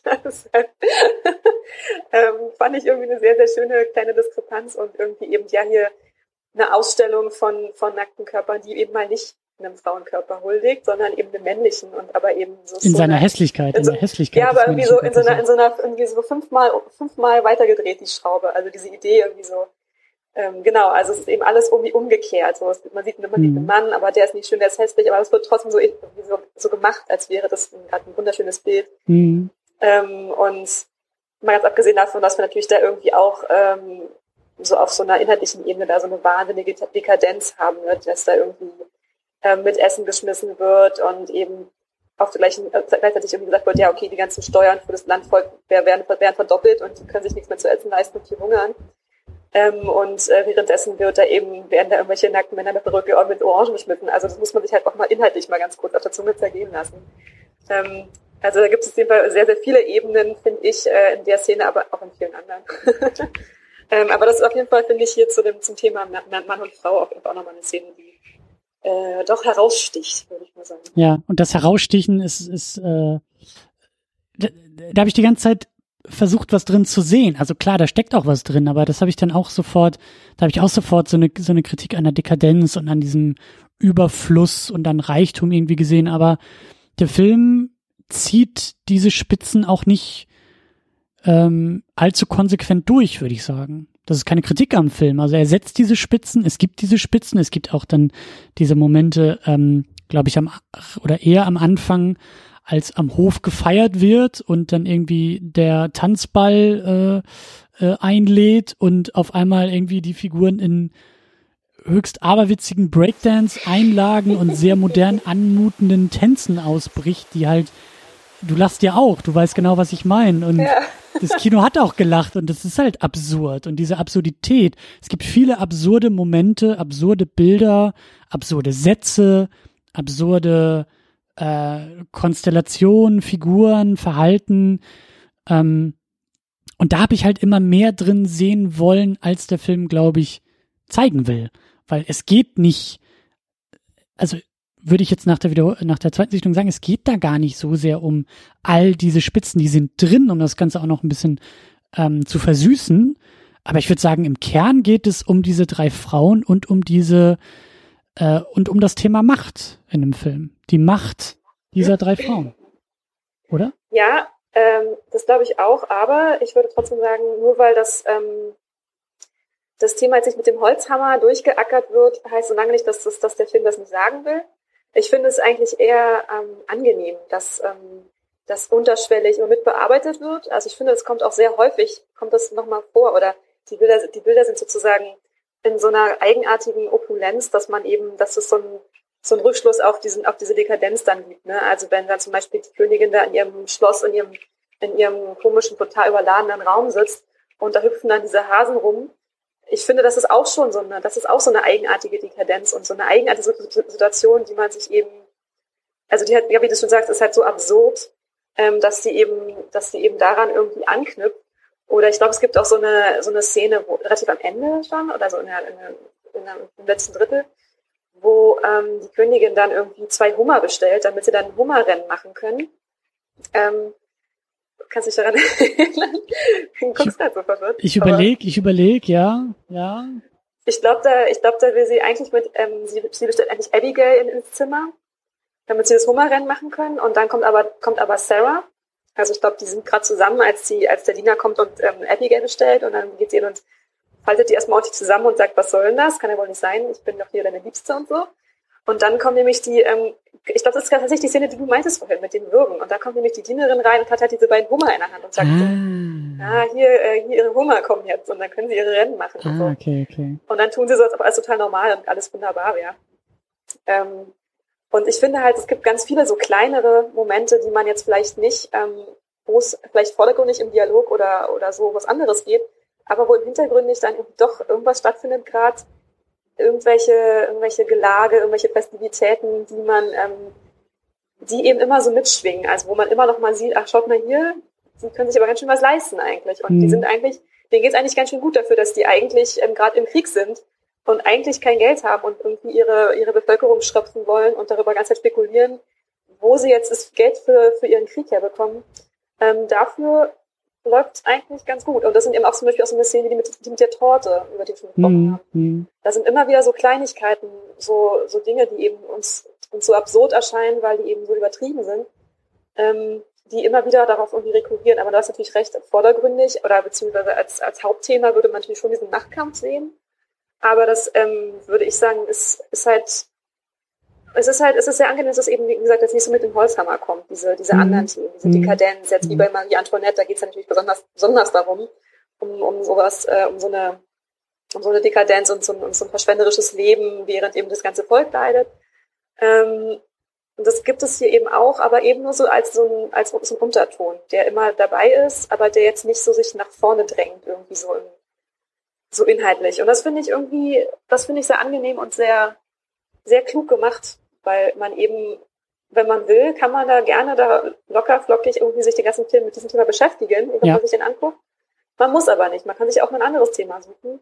Zum Beispiel Männer und Frauen oder was auch immer, was es, was da alles für Themen gibt, die da ganze Zeit eigentlich permanent ähm, mit, mit, mit besprochen werden, neben diesem, neben diesem Hauptkontext eben des, des Nachtkampfes zwischen diesen drei Figuren, der natürlich, er natürlich dominant ist, aber es gibt noch so viel mehr, das man irgendwie mit, mitnehmen kann. Und ich finde es eben, wie gesagt, gut, dass das nicht immer nicht immer die ganze Zeit so vordergründig gemacht wird, sondern man kann das ein bisschen mitentdecken eigentlich. Stimmt. Dann äh, äh, korrigiere ich auch gerne die Aussage und, und nehme da ein bisschen die Schärfe raus, weil für mich ist das, sind das die entscheidenden Momente. Ich habe mich nach der zweiten Sichtung auch dazu entschieden zu sagen, dass da, das ist der Film für mich, diese Geschichte um diese drei Frauen und dieser, dieser Machtkampf. Ähm, wir haben jetzt schon viel über den Film gesprochen, wir haben ja noch gar nicht gesagt, was offensichtlich ist. Es ist ja ein, ein Historienfilm, ein Kostümfilm, opulent ausgestattet in wunderbaren äh, Hallen und, und Innenräumen gedreht, in denen sich die Wandteppiche übereinander stapeln. Also da ist ja eine ganze Menge fürs Auge. Und das hat vielleicht auch meine Irritation bei der ersten Sichtung äh, unterstützt. Das ist halt ein relativ ich kenne mich nicht aus mit Kostümfilmen. Ich bin neuerdings ein großer Freund von Kostümfilmen geworden und äh, arbeite mich da auch sehr gerne durch, durch Genre und auch durch die eine oder andere Serie und, und, und hab Spaß daran, an dieser Opulenz, an dieser bildhaften Opulenz. Und umso irritierter war ich auch bei diesem Film, weil ähm, die paar Kostümfilme, die ich kenne, die funktionieren ganz anders. Die sind, die, die sind braver, die beruhen sich vielleicht auch ein bisschen mehr auf ihrer Ästhetik und wissen, dass sie daraus so viel schöpfen können und dann sind da manchmal vielleicht auch etwas ähm, einfachere Liebesgeschichten oder so da drin und hier äh, passiert ja unter dieser Haube, ich will nicht sagen, das ist eine Mogelpackung, aber es ist schon, es ist schon irgendwie was, was Eigenes und was Besonderes in diesem Bereich, oder? Äh, ja, würde ich auch sagen. Ähm, es ist ähm, vielleicht äußerlich, es ist vielleicht äußerlich ein relativ klassischer Kostümfilm, aber selbst da würde ich auch hier und da Abstriche machen. Wie gesagt, das, ähm, das hatten wir in unserer Vorbesprechung schon kurz gesagt, dass ich finde, dass es hier anders als in allen anderen, also in vielen anderen Kostümfilmen, die ich kenne, geht es nicht um Schönheit oder darum, die Leute besonders ähm, ausstaffiert und besonders irgendwie im besten Licht und, und perfekt geschminkt, wo man sich, also wo ich mich auch immer gefragt habe, so, wie geht denn das? Sind doch, sind doch hier gerade im 18. Jahrhundert, wie können die alle so perfekt aussehen? Die haben ja alle so perfekte ja, Zähne ohne Zahnbürste. Ja, exakt. Die sagen, warum haben sie so gute Zähne? Warum haben sie alle so, so perfekte Haut? Die müssen noch überall Krankheiten haben, ne? Was ja. ist da los? Ähm, und das ist hier, finde ich, überhaupt nicht so. Also, ähm, wie gesagt, die Frauen sind ja dann doch, also vor allem ähm, Sarah ist ja doch, oder also eigentlich auch natürlich auch, natürlich, natürlich auch Anne mit ihren irgendwie doch relativ irgendwie ekligen offenen Wunden da, wo sie dann irgendwie dieses Steak draufgelegt bekommen. Das ist, das ist nicht schön, ne? Also das ist halt, das ist nicht mhm. ästhetisch in dem Sinne, den wir jetzt so, die wir jetzt so kennen, wo jetzt irgendwie, wenn man andere Kostümfilme anschaut, dann denkt man ja oft so an, an so, äh, so eine Renaissance-Gemälde, ne, wo die dann alle so perfekt aussehen und da ist dann jede Perle funkelt im perfekten Licht und ähm, ja. alles ist so ein bisschen gedämpft und so. Das, das gibt es hier schon auch, aber ähm, ich finde, das wird nochmal ganz anders auch mit so einer Ästhetik und mit so Schönheit von Menschen umgegangen. Also die sind dann eben, wie gesagt, die sind auch mal umgeschminkt, dann hat sie dann, hat der selber später dann diese Wahnsinnsnarbe da irgendwie im Gesicht. Stimmt. Diese dann, diese dann, also das, also die werden also quasi, Leute werden auch immer hässlicher, je weiter das Ganze fortschreitet, ja, ne? Ja, also, ähm, auch dann später dann Abigail, ich glaube in der letzten Szene hat, ist ja dann bei dieser Party, ist dann auch, ist dann eben auch so eine wahnsinnig geschminkte, ähm, ausstaffierte Frau und kommt ja dann total betrunken in diesen, in diesen, diesen Saal der Königin da rein und kostet erstmal diese chinesische Vase ähm, das, äh, das ist jetzt nicht das ähm, darmhafte Benehmen, was man aus anderen Kostümfilmen so gewohnt ist, ne? sagen wir es mal so. Also da, mhm. da, da, geht, da geht schon noch ein bisschen was, da ist schon ein bisschen was anders. Also wie gesagt, vor allem, vor allem von den Frauen ist man das eben nicht gewohnt. Ne? Dass jetzt die Männer in anderen Kostümfilmen manchmal so ein bisschen ausrasten und da wird sich auch gerne mal duelliert und dann sieht man mal so ein bisschen eklige Wunden ja, und sowas. Ja, ja. Okay, alles klar, aber die Frauen sind normalerweise immer perfekt. Also die sind immer da geht gar nichts. Also da, und, und, das fand ich jetzt hier schon sehr, sehr anders. Und, und ja, bei den Frauen beginnt die Kontroverse, wenn das Taschentuch in der falschen Halle fallen gelassen wird. Ja, oder aus Versehen genau. mit dem kleinen Finger vielleicht irgendwie noch den Pagen irgendwie, wenn der gestriffen wurde, dann, ja, dann ist das schon das Drama. Oder wenn dann irgendwie, keine Ahnung, der Ärmel ein bisschen zu weit nach oben rutscht und dann sieht man noch ein bisschen zu viel nacktes Fleisch, um Gottes Willen. Und wenn es ja, ein also Knöchel ist, oh Gott. Die, ja, ja, ja. Und das ist, das ist, das spielt hier überhaupt alles gar keine Rolle. Ja. Und was ich in dem Film auch sehr spannend und der, also es, es kam nicht so, es war jetzt nicht so ähm, ein zentrales Thema, aber ich fand auch ein interessantes, ähm, war eben die Dienerschaft ähm, zu mhm. beobachten, mhm. die ja hier ähm, von am Anfang, wo Abigail eben noch ein Teil eben dieser, dieser Küchen, dieser, des Küchenpersonals ist, ähm, und eben auch da gibt es ja diese unglaublichen Machtkämpfe und sie wird ja dann Stimmt. da irgendwie sie tauchte dann da ihre Hand in diese, in diese Säure da, an diese komische, ne, und, und die andere hat ihr doch eben nicht gesagt. Ne? Sie hat dann gesagt, dann glaube ich, danach sollte sie, dann sollst du vielleicht, vielleicht Handschuhe anziehen, ne? als sie dann schon mit dieser total verätzten Hand durch die Gegend rennt und irgendwie und, und genau, und eben auch dieser Streich mit dem, dass sie eben komplett dreckig da ins Zimmer geschickt wird und so. Also das machen die halt die ganze Zeit. Also eigentlich wird sie permanent da irgendwie von denen runtergemacht. Und muss dann da irgendwie mit denen, mit diesen ganzen halbnackten doch sehr unansehnlichen Leibern da irgendwie zusammengepfercht in dieser ja, Küche schlafen. Ja. Und so, also ich finde, da, da gibt es auf jeden Fall diesen ästhetischen Unterschied, der ist ja schon relativ groß. Würde ich jetzt mal so sagen. Ja, aber auch, aber auch so der klassische Upstairs-Downstairs äh, Unterschied. Also Downton Abbey ist, ist so ein Fall, den ich eben äh, sehr gut finde und sehr gerne geguckt habe, auch einer der früheren Berührungspunkte mit diesem ganzen Kostümthema. Und das ist ja so das klassische Prinzip. Du hast dann eben die Gesellschaft unten, du hast die Gesellschaft oben, die feine Gesellschaft oben und das Personal unten.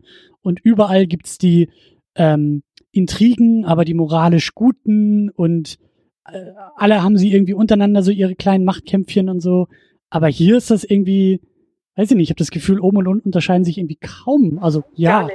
das Essen ist besser oben und die Kleidung vielleicht, aber es wird überall gestichelt und getreten und ge kämpft äh, um ein, ja, ein, ein paar Zentimeter, äh, weiß ich nicht, Status oder, oder, oder Unabhängigkeit oder was auch immer da erkämpft werden will. So. Ja, ja, auf jeden Fall. Und vor allem halt, wie gesagt, alle sind hässlich. Also ja, das muss ja. man, also die sind halt, ja. die sind halt äh, ungepflegt und die sind, haben, sind rot und die haben irgendwelche Hautunreinheiten und die sind dick und die sind, ich weiß nicht was.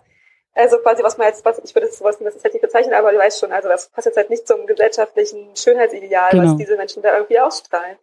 Und, ähm, und es ist halt so eine ganz andere Form von Ästhetik, die man hier irgendwie mal fährt. Und das fand ich sehr erfrischend. Mhm. Ähm, und wir haben ja auch schon darüber gequatscht, dass es irgendwie, ähm, dass da eben doch so ein paar Sachen anders sind, beziehungsweise eben, wie gesagt, die Tanzszene, mhm. diese, wo dann eben diese, ja, äh, sagen wir mal, modernen Moves irgendwie performt werden. Also ich kann auch echt nicht, nicht einmal reden, ohne zu lachen. Also ist echt gut. Also hat gut funktioniert, würde ich mal sagen.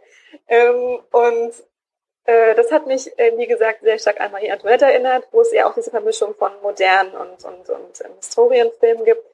Und ähm, was für mich den Film dann irgendwie doch auch so ein bisschen mehr an, an, an meine Lebenswelt, sagen wir mal jetzt in Anführungsstrichen, mhm. in ganz großen Anführungsstrichen, ranholt, weil dann nicht irgendwie ich dann sowas vielleicht eher kenne.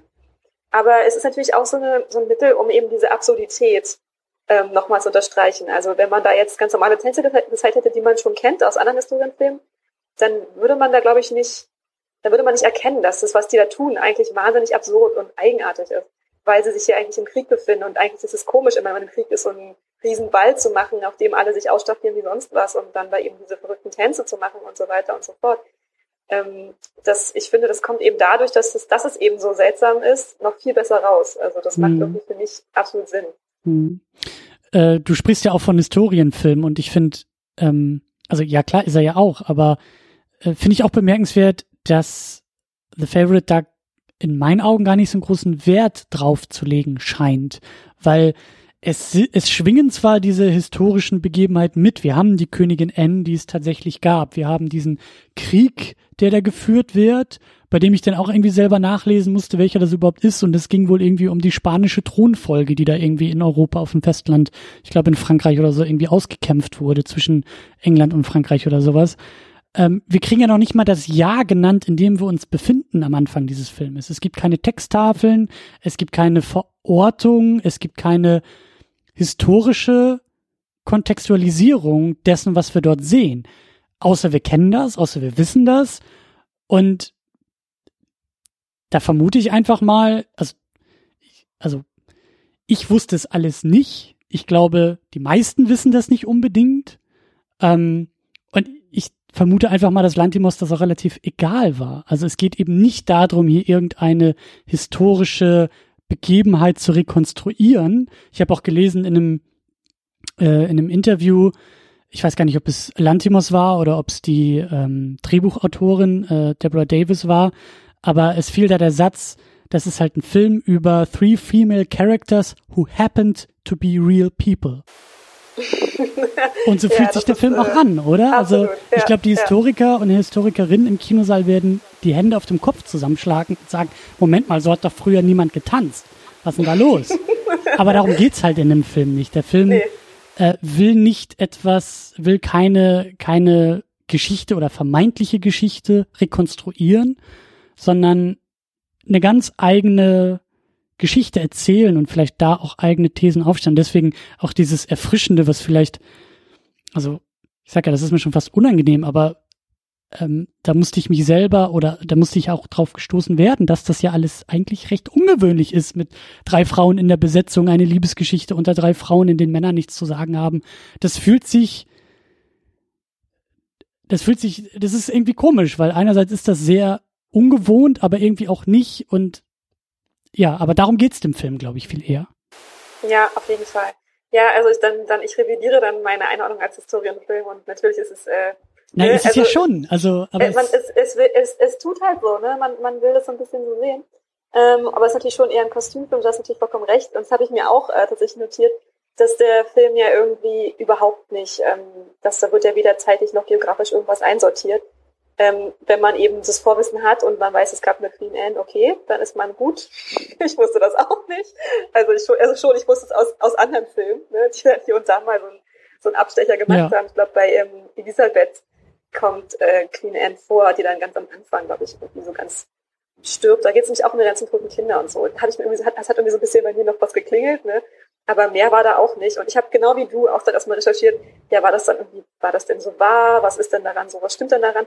Und ich finde das ist eigentlich eine sehr, sehr gute Wirkung, die der Film dann da irgendwie macht. Also wenn man, wenn man das möchte und man, also weil eben der, der Zuschauer darf halt eben noch so ein bisschen selber denken. Ne? Man hat jetzt, man mhm. hat hier keine, man kriegt halt einfach keine Einblendung und keine, kein, irgendwie kein Base on a True Story oder sowas. Kriegt man halt nicht. Man muss einfach damit leben, dass man irgendwie einfach da so reingeschmissen wird in diese Geschichte und ähm, wenn man will und so motiviert ist wie wir, und dann guckt man das mal nach und denkt so, ach ja, Mensch, da gab es ja all diese Gerüchte eben, also es ist ja, ist ja alles eher so ein bisschen auf Gerüchten basierend, ne, dass eben, dass sie eben diese lesbischen Beziehungen hatte, etc. pp. Ähm, aber ja, du hast schon recht, es geht, es geht halt nicht vorrangig darum, jetzt hier irgendwie eine historisch korrekte Geschichte zu erzählen und das will der dann auch überhaupt nicht. Ja. Und ich meine auch, dass ihr Ehemann noch gelebt hat von Queen Anne zu diesem Zeitpunkt. Also das da. Der wird ja auch gar nicht, der ist ja gar nicht, also da wird ja überhaupt nicht gesagt, wer das eigentlich, wo, wo auch ihre ganzen Kinder eigentlich herkamen. Das wird ja. überhaupt nicht erwähnt. Weil es halt äh, überhaupt nicht wichtig ist. Nee, weil es keine Rolle spielt. Ja, das ist super. Ich fand das auch sehr interessant. Und ich finde halt, dass eben, wie gesagt, dass es eben keine Einordnung gibt am, vom Film selber, so historisch oder irgendwas. Ähm, das enthebt dem Ganzen natürlich auch so ein bisschen der Realität oder irgendwie der, unserer, unserer Historie. Also das ist irgendwie, ähm, dadurch wird es natürlich irgendwie so sehr viel abstrakter, die ganze Geschichte. Und man kann sich da ganz anders drauf einlassen, als wenn man jetzt ganz denkt so, wow, man, die Monarchen früher, die waren ja ein wildes Völkchen, ja, das, das denkt man vielleicht nicht, sondern man kann sich irgendwie ganz anders irgendwie mit beschäftigen, mit den, mit den Dingen, die sie dann da so tun und mhm. die da so passieren. Mhm. Hast du ähm, zufälligerweise den Film Mary, Queen of Scots äh, geguckt? Ach, leider nicht, nee, aber der soll ja ganz gut sein. ich habe den, ich habe den auch neulich im Kino geguckt und das ist halt so witzig, weil diese beiden Filme also beides irgendwie Historien, Kostümfilme und äh, englische Königin und so, äh, die, die scheinen da ja relativ ähnlich zu sein oder vielleicht eine ähnliche, ja, also ähnliche ähm, Genres abzudecken, Muster abzudecken und die könnten eigentlich nicht unterschiedlicher zueinander sein, weil ähm, bei diesem äh, äh Mary Queen of Scots geht's halt auch, also der Film legt auch sehr großen Wert auf die beiden Frauen. Es geht um die äh, Mary, die halt eben als Königin der Schotten irgendwie zurückkommen will. Und dann gibt's aber das große Problem, dass ja die Königin von England, die Elisabeth I. ist es, glaube ich, die da halt auf dem Thron sitzt. Und da gibt's und gab's wohl auch tatsächlich denn diese ähm, Auseinandersetzung zwischen England und Schottland, weil schottische Königin eigentlich gar nicht irgendwie ähm, ähm, thronberechtigt ist, aber sie ist eigentlich die Nachfolgerin für den englischen Thron und das, da geht's halt um diesen Konflikt, so um dieses auch irgendwie, also da geht's dann eher um die Rolle der Frau in der Geschichte und und äh, da geht's dann eher darum, dass um diese beiden Frauen herum jeweils ein eigener Stab von Männern versucht, diese Frauen auch, obwohl sie irgendwie Königin sind oder eben Thronfolgerin äh, ihrer Nation, halt auch irgendwie in die, in die Schranken zu weisen. Aber ich habe das Gefühl, dass der Film sich halt viel mehr an diesen realen historischen Begebenheiten ähm, ja abarbeitet und denen halt auch so treu wie möglich sein will. Ich glaube, eine der größten Änderungen bei diesem Film ist, dass ähm, ist vielleicht ist hoffentlich kein allzu großer Spoiler, aber dass diese beiden Frauen tatsächlich in einer Szene aufeinandertreffen. So. Und da äh, horchen schon die Historiker und Historikerinnen auf und sagen, dass, also glaube ich, ich meine das so gelesen zu haben, dass diese Begegnung nie passiert ist. So. The Favorite lacht darüber und sagt, ja, wir, wir, schmeißen den Ehemann raus und äh, also ne, also das das ist ein äh, ganz anderer Maßstab, wie da eben mit Geschichte und mit wahren Begebenheiten umgegangen wird. Ja, aber ich finde, das muss man, ähm, ich finde das im Allgemeinen immer irgendwie, ich finde das irgendwie immer so eine, äh, so eine, ja, nicht sinnlose, der doch irgendwie doch sinnlose Diskussion bei, bei Filmen zu sagen, boah, das war jetzt gar nicht korrekt und das war ja gar nicht so, dafür ist es halt ein Film, also es ist halt ein, es ist halt ein fiktiver Film, der kann machen, was immer er will. Der ist niemandem Rechenschaft schuldig und ich finde, das ist halt eben auch dann so ein bisschen, ähm, das ist dann eben auch so ein bisschen bei The Favorite, der ist ja dann auch, doch sehr selbst, selbstreflektiv. Also da, da, da ist dann der, der reflektiert dann einfach auch so ein bisschen, was, was sind denn eigentlich, ähm, was sind denn eigentlich historische Filme und müssen die das eigentlich, müssen die alles perfekt abbilden und was ist denn eigentlich sozusagen, was ist der Modus, den man da so ein bisschen eingeht und was, ähm, was, was erwartet der Zuschauer und wie kann ich vielleicht diese Erwartungen brechen oder wie kann ich diese Erwartungen eben auch offen, offenlegen. Also dann eben sozusagen, auch wenn du da jetzt irgendwie beim ersten Sichten irgendwie verwirrt warst, ist das vielleicht auch einfach ein, etwas, was der Film erzeugen wollte, tatsächlich. Mhm. Also ich finde, das ähm, macht irgendwie sehr viel Sinn, ehrlich gesagt. Der will auch nicht gefällig sein dabei. Ja. So, der will auch ein bisschen, ähm, ein bisschen ähm, aufrühren. So. Ähm, eine Sache, die mir auch noch dazu einfällt, weil wir auch so ein bisschen bei der Inszenierung waren und wir ungewöhnlich auch viele Momente sind und ich glaube auch da das macht der Film eigentlich, eigentlich visuell auch sehr deutlich, wenn äh, Lanzimos da wieder seine Fischaugenlinsen äh, auspackt und auf die Kameras schraubt. So, das ist, ich, ich, also würde mich wundern, wenn das in einem Historien-Kostümfilm, der über diese Zeit erzählen will, jemals schon so passiert ist, weil nichts ist moderner und nichts ist zeitgenössisch. Also Fischaugen erinnern mich immer sofort an irgendwelche Skateboard-Videos, die ich auf YouTube sehe, wie sich halt irgendwelche äh, California Boys irgendwie die Knochen brechen, weil sie mit den Skateboards durch die Gegend fahren. So, das ist für mich halt Fischauge. Und Lantimos packt das hier halt einfach mal in seinen, in seinen Kostümfilm ein. So. Ja, und zwar ganz schön viel. Ja, und ich fand es auch teilweise ein bisschen ermüdend und auch ein bisschen zu viel vielleicht. Aber hey, äh, kein Film ist perfekt. Ja, nee, also ähm, ja, wie, hat das, wie hattest du das denn verstanden? Das interessiert mich jetzt ehrlich gesagt schon mal. Wie du, was, wie, was würdest du sagen, warum gab es die Beschauung? Was, was, war der, was war die Idee? Warum? Was, wieso? Die, das frage ich mich auch. Ich habe irgendwo in Kritiken gelesen, dass, ähm, dass es da wohl hieß so, naja, also dass dadurch halt Räume, also weil das glaube ich auch oft so Kameraschwenks durch so sehr lange Gänge und eben diese Innenräume dieses Palastes, dass da glaube ich auch öfter so ein Fischauge benutzt wurde und klar, das verzerrt natürlich die Architektur des Raumes extrem und und und ähm, macht da halt etwas mit dem Raum. Vielleicht war das auch so ein bisschen der der Impuls, die Räume zu verzerren, in denen sich da diese Figuren bewegen. Ähm, ich kann mich besser damit anfreunden, wenn wir das so in das einordnen, was wir schon gesagt hatten, diese leicht punkige Attitüde des Filmes ähm, mit dieser Zeit und mit äh, Historienfilm irgendwie umzugehen. Also da, da kann ich das besser einordnen, wenn ich das Gefühl habe, dass Lantimos da halt anecken will und halt auch in seinen Bildern zeigen will, hey, das ist hier kein klassischer Kostümfilm. So, hier gibt's Kostüme, ja, aber guck mal genauer hin. Und dann ist da ein Fischauge und dann sind da Breakdance-Einlagen und dann sind da hässliche Männer, die mit Orangen beworfen werden in wunderschöner Zeitlupe mit äh, fantastischer Musik. Aber so, guck genau hin. Das ist nicht so einfach, wie es auf dem Plakat und irgendwie in der Genrebezeichnung aussieht. Ja, ich habe ich hab auch gelesen, äh, ich habe ich hab da auch ein bisschen reingelesen, weil ich mich, ich finde, es ist ja wirklich auch sehr, es ist ja doch sehr vordergründig und man denkt dann beim ersten Mal denkt man so, ups, was was ist denn jetzt los? Und dann kommt es andauernd und man fragt sich einfach irgendwie, also ich habe mich das auch sehr, sehr viel gefragt während des Films dann so, was, was, was, will mir, was, was, was will der Künstler damit sagen? Ne? Also was ist jetzt irgendwie, was ist die Aussage davon? Und ich habe dann irgendwie auch gelesen, dass irgendwie Leute das irgendwie mit so, ähm, ja, mit so zeitgenössischer Malerei von damals irgendwie dann irgendwie verbunden haben und gesagt haben, na, da gab es doch immer diese komischen, diese komischen runden, komischen Spiegel, die dann eben mhm. auch das Bild dann so verzerren, ne? Und da habe ich so gedacht, ja, okay, aber das ist ja eine hübsche Idee, aber was ist dann jetzt, ne, was soll mir das denn trotzdem sagen? Also das, äh, und, ähm, und ich bin auch nicht sicher, ob das irgendwie was damit zu tun hat, ehrlich gesagt. Also, weil wir haben uns ja schon, wir haben uns ja schon auch darüber ausgetauscht, dass es eben nicht unbedingt ein klassischer Historienfilm sein will und das dann irgendwie dann sozusagen auf so eine alten Gemälde zurückzubinden, finde ich jetzt, fände ich jetzt irgendwie kontraintuitiv. Mhm. Ähm, ich hatte das irgendwie so ein bisschen so verstanden, weil ich ja irgendwie, also ich meine, es gibt zwar Szenen, die außerhalb dieses Schlosses spielen, aber nicht viele irgendwie. Also es ist ja doch es ist ja mhm. doch schon so eine Art, nicht wirklich Kammerspiel, aber es ist schon so ein bisschen auf diesen einen Ort irgendwie fixiert. Also es gibt natürlich dann irgendwie, einmal reiten sie aus und dann eben als Sarah verschwindet ja dann irgendwie da mit dem Pferd und da sind sie dann auch mal draußen. Aber so wirklich, also die ganzen, die ganzen wirklich wichtigen Dinge passieren eigentlich im Schloss. Und, ähm, und es gibt ja auch nicht, wie gesagt, es gibt ja kein Volk, es gibt den Krieg Stimmt. nicht, man, ja, sieht, ja. man sieht den nicht. Also der, es ist, ist ja alles sozusagen so da drin irgendwie. Und ich habe das irgendwie so ein bisschen so verstanden, als ähm, ist jetzt vielleicht ein blöder Vergleich, aber so ein bisschen als so eine, so eine Filterbubble.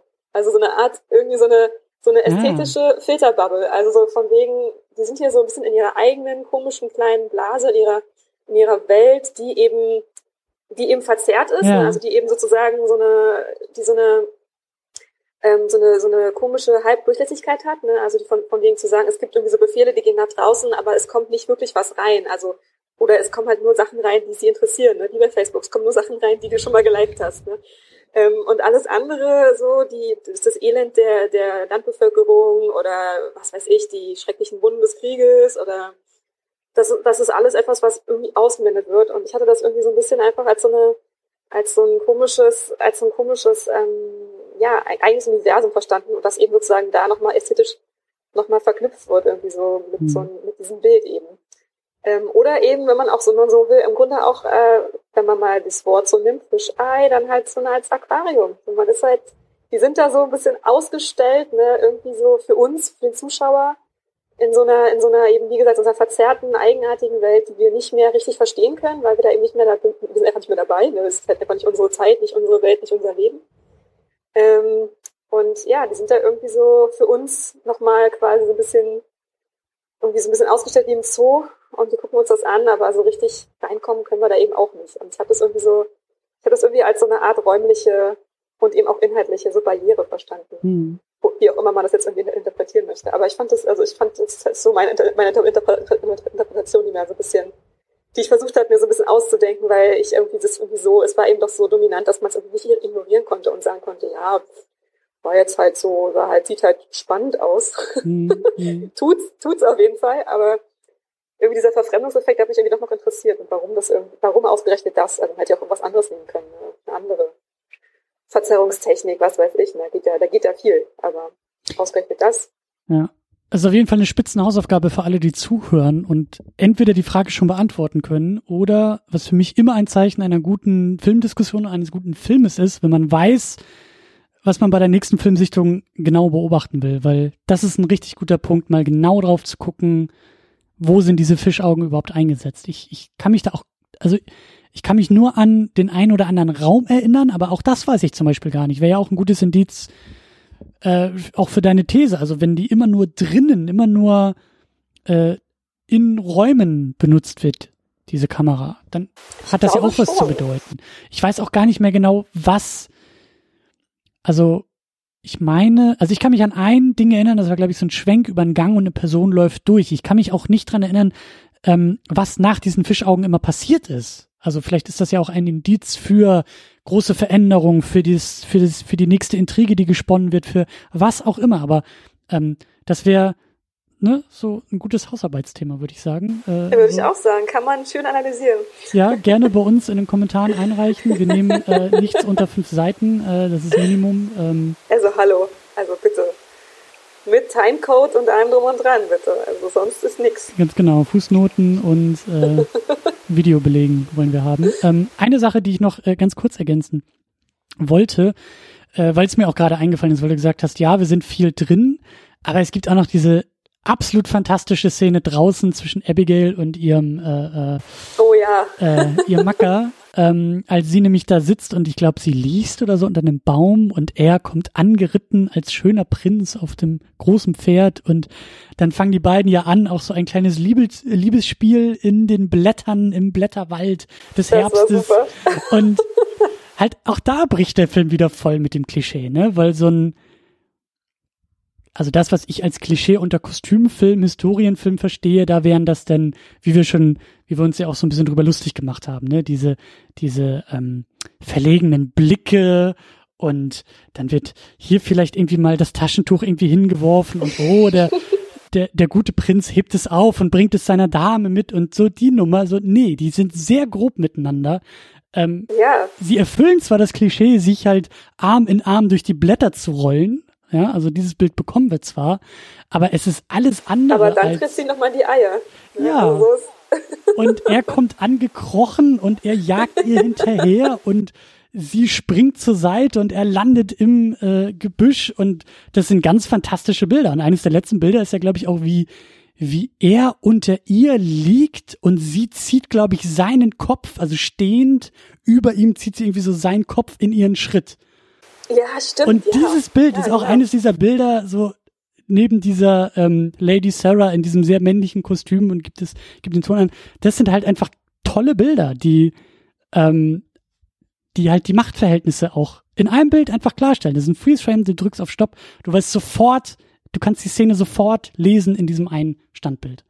So. Auf jeden Fall. Und es sagt auch was, es sagt eben auch was darüber aus, ähm, wie der Film hier mit Frauen umgeht oder was Frauen äh, üblicherweise machen sollen. Und das wäre ja eigentlich, mach deine Sache nicht dreckig, du musst immer schön aussehen, deine, deine Kleid muss ganz bleiben. Ne? Hier, die hat ja dann irgendwie dann, ich glaube, wenn sie da wieder rauskommt, sieht sie ja komplett zerzaust aus, hat dann irgendwie überall Dreck und der eine Ärmel ist kaputt und ja. sowas. Ne?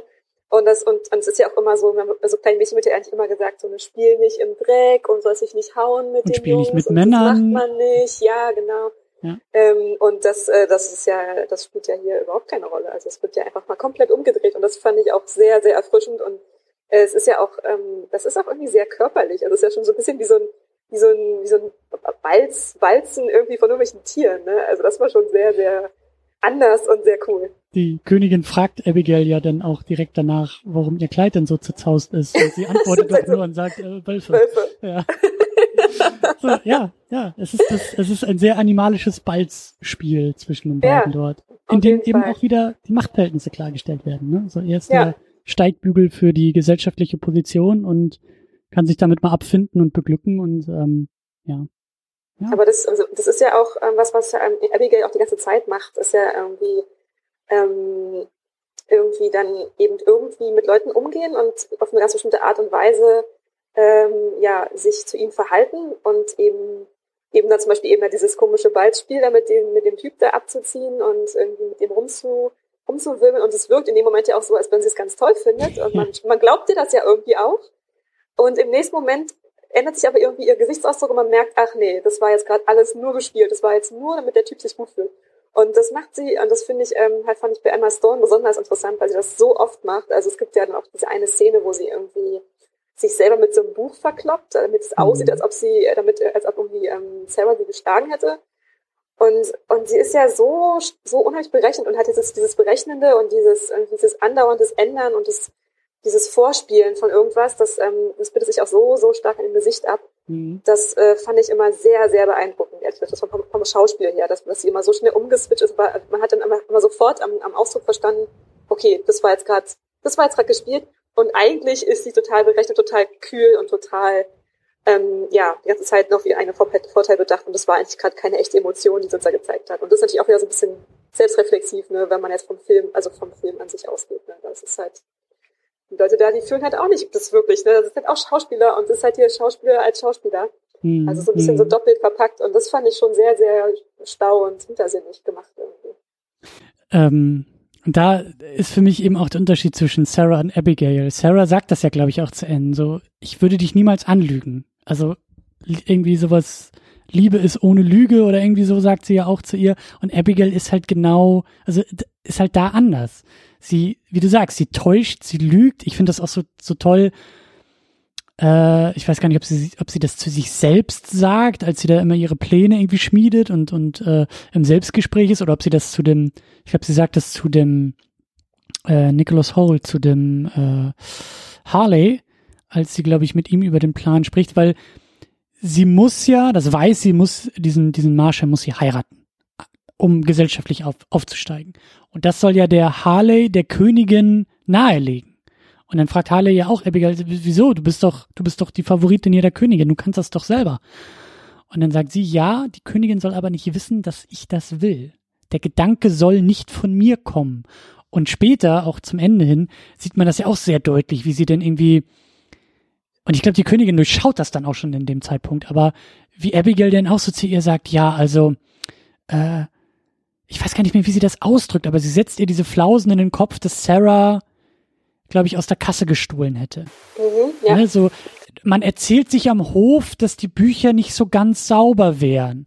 Und Anne ist total empört und Abigail sagt auch, ja, aber da, also, nee, das werde ich nochmal alles nachrechnen und dem werde ich nochmal auf den Grund gehen. Aber es geht ihr nur darum, diesen leichten Zweifel bei der Königin so in den Kopf einzupflanzen, dass daraus ein großer Baum des Zweifelns wächst. Und das ist ja auch der Grund, warum denn äh, Sarah vom, vom Hof äh, gescheucht wird.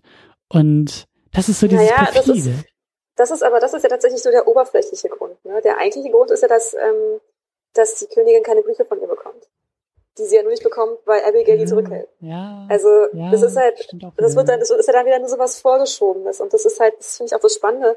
Es gibt immer so zwei Ebenen, also die, die irgendwie, die man so diese Maske, die man so aufsetzt und dieser, diese vorgeschobenen Gründe und diese politischen Gründe und dann eigentlich das, und das, das, das wahre, der wahre Kern ist ja dann oft eben irgendeine persönliche Fehde oder irgendeine, mhm. irgendein verletztes, verletztes Gefühl oder was auch immer. Ähm, vor allem bei der Königin würde ich jetzt auf jeden Fall sagen. Also eben bei, an, vor allem an der Szene kann man das wirklich hervorragend sehen. Das mhm. ist, ähm, da geht's ja um die, ist, die Kasse ist ja dann nur, damit sie halt, damit sie irgendeinen Grund hat, um die rauszuschmeißen. Aber der eigentliche Grund ist, dass sie die Briefe nicht bekommen hat. Sie, oder dass es keine Briefe gibt. Mhm. Und das äh, fand ich schon sehr gut. Eine Sache, bevor wir dann auch zu den Oscars abbiegen und auch zu der Frage, ähm, welche Chancen vielleicht The Favorite bei den Oscars hat, ähm, das Ende.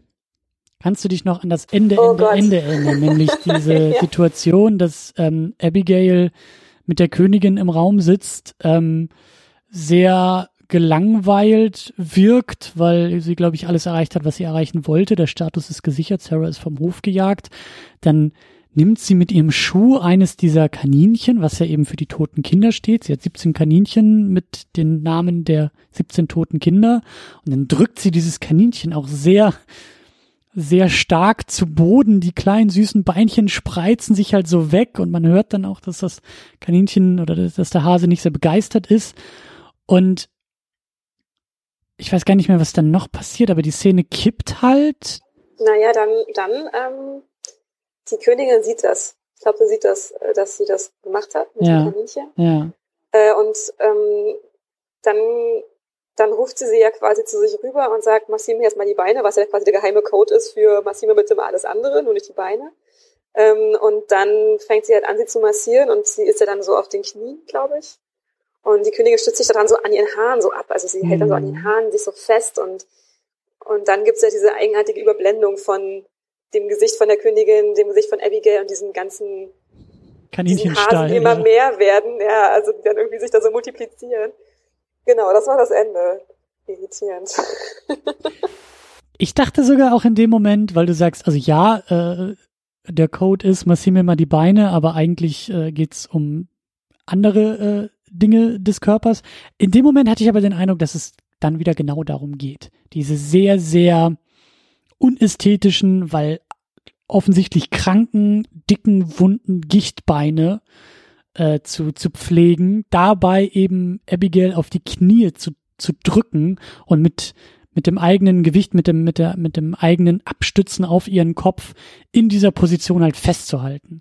Also für mich war das so ein, ähm, ja, so ein, so ein Aus, also zurück zum eigentlichen Machtgefälle, was ja in dem Moment aufgehoben wird, wenn die Königin mit ihrer jeweils aktuellen Favoritin ins Bett geht, sich von ihr liebkosen lässt. Also da, da brechen ja alle gesellschaftlichen Tabus, selbst ja teilweise noch unserer Zeit, ähm, die brechen ja in dem Moment. So, aber also in dem Moment, wenn sie halt irgendwie zusammen ins Bett steigen. Ähm, das ist ja undenkbar, das geht ja überhaupt nicht, aber es passiert. In dem Moment, wo aber eben dieses Ende passiert und die Königin steht und Abigail kniet und ich glaube auch, dass die dann, also die, ich, ich weiß nicht mehr genau, was es war, aber ich glaube, die Königin sagt auch eher fiese Sachen irgendwie zu ihr und, und fängt auf einmal wieder an, diese Barrieren aufzubauen, die mhm. eben sie ja. als Königin, als die, als die höchste Person dieser Nation eben ausspielen kann. Und ähm, ja, und dann, dann werden da immer diese, diese Hasen zwischengeblendet. Also irgendwie.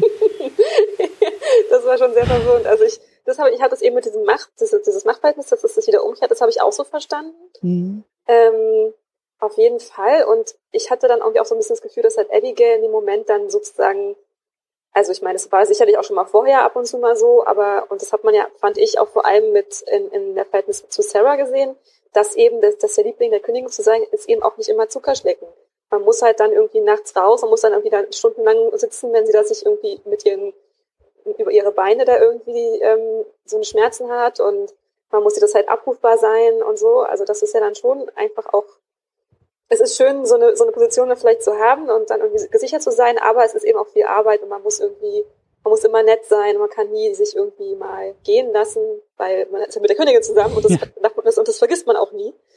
Ähm, und das, äh, glaube ich, wird dann in dem Moment nochmal ganz, ganz deutlich. Also wenn dann eben sie nochmal ihre, quasi ihre Königin-Karte ausspielt und sagt, so, du musst jetzt machen, was immer ich will. Und das, wenn das jetzt eben heißt, meine ekligen, komischen, offenen Beine zu massieren, macht, musst du das jetzt eben tun. Das ist, ist eben auch, was ich mich gefragt habe, ist eben auch, was, was haben die Hasen damit zu tun? Was, was, warum kommen da jetzt die Hasen ins Spiel? Das hat mich irgendwie extrem verwirrt. Ja, ich, ich weiß es auch nicht. Ich bin auch noch verwirrt. Also das, äh, äh, ja. Weil, ja, wenn die, wenn die, wenn man, wenn man jetzt sagt, man, die sind jetzt weiterhin irgendwie das Symbol für die Kinder, dann macht das irgendwie überhaupt keinen Sinn, dann würde man sagen, ja, ja, okay, aber, ne, und vor allem das, das Komische war ja auch, dass dann zum Ende, also wirklich ganz zum Ende dann, ähm, das letzte Bild ist ja dann quasi so eine Überlagerung von all diesen Hasen, die so rumspringen. Also dann, da kommt dann, da kommt dann Abigail, die Königin kommt dann da ganz raus und dann sieht man nur noch die ganzen Hasen, die irgendwie so übereinander sind und das ist dann so ein Riesengewühl und man kann kaum noch was erkennen, weil das irgendwie so oft überlagert ist und so. Ja, ne? Hm. was, was wollte der Künstler uns damit sagen? Also ich fand es irgendwie schwer zu entziffern, dieses Bild.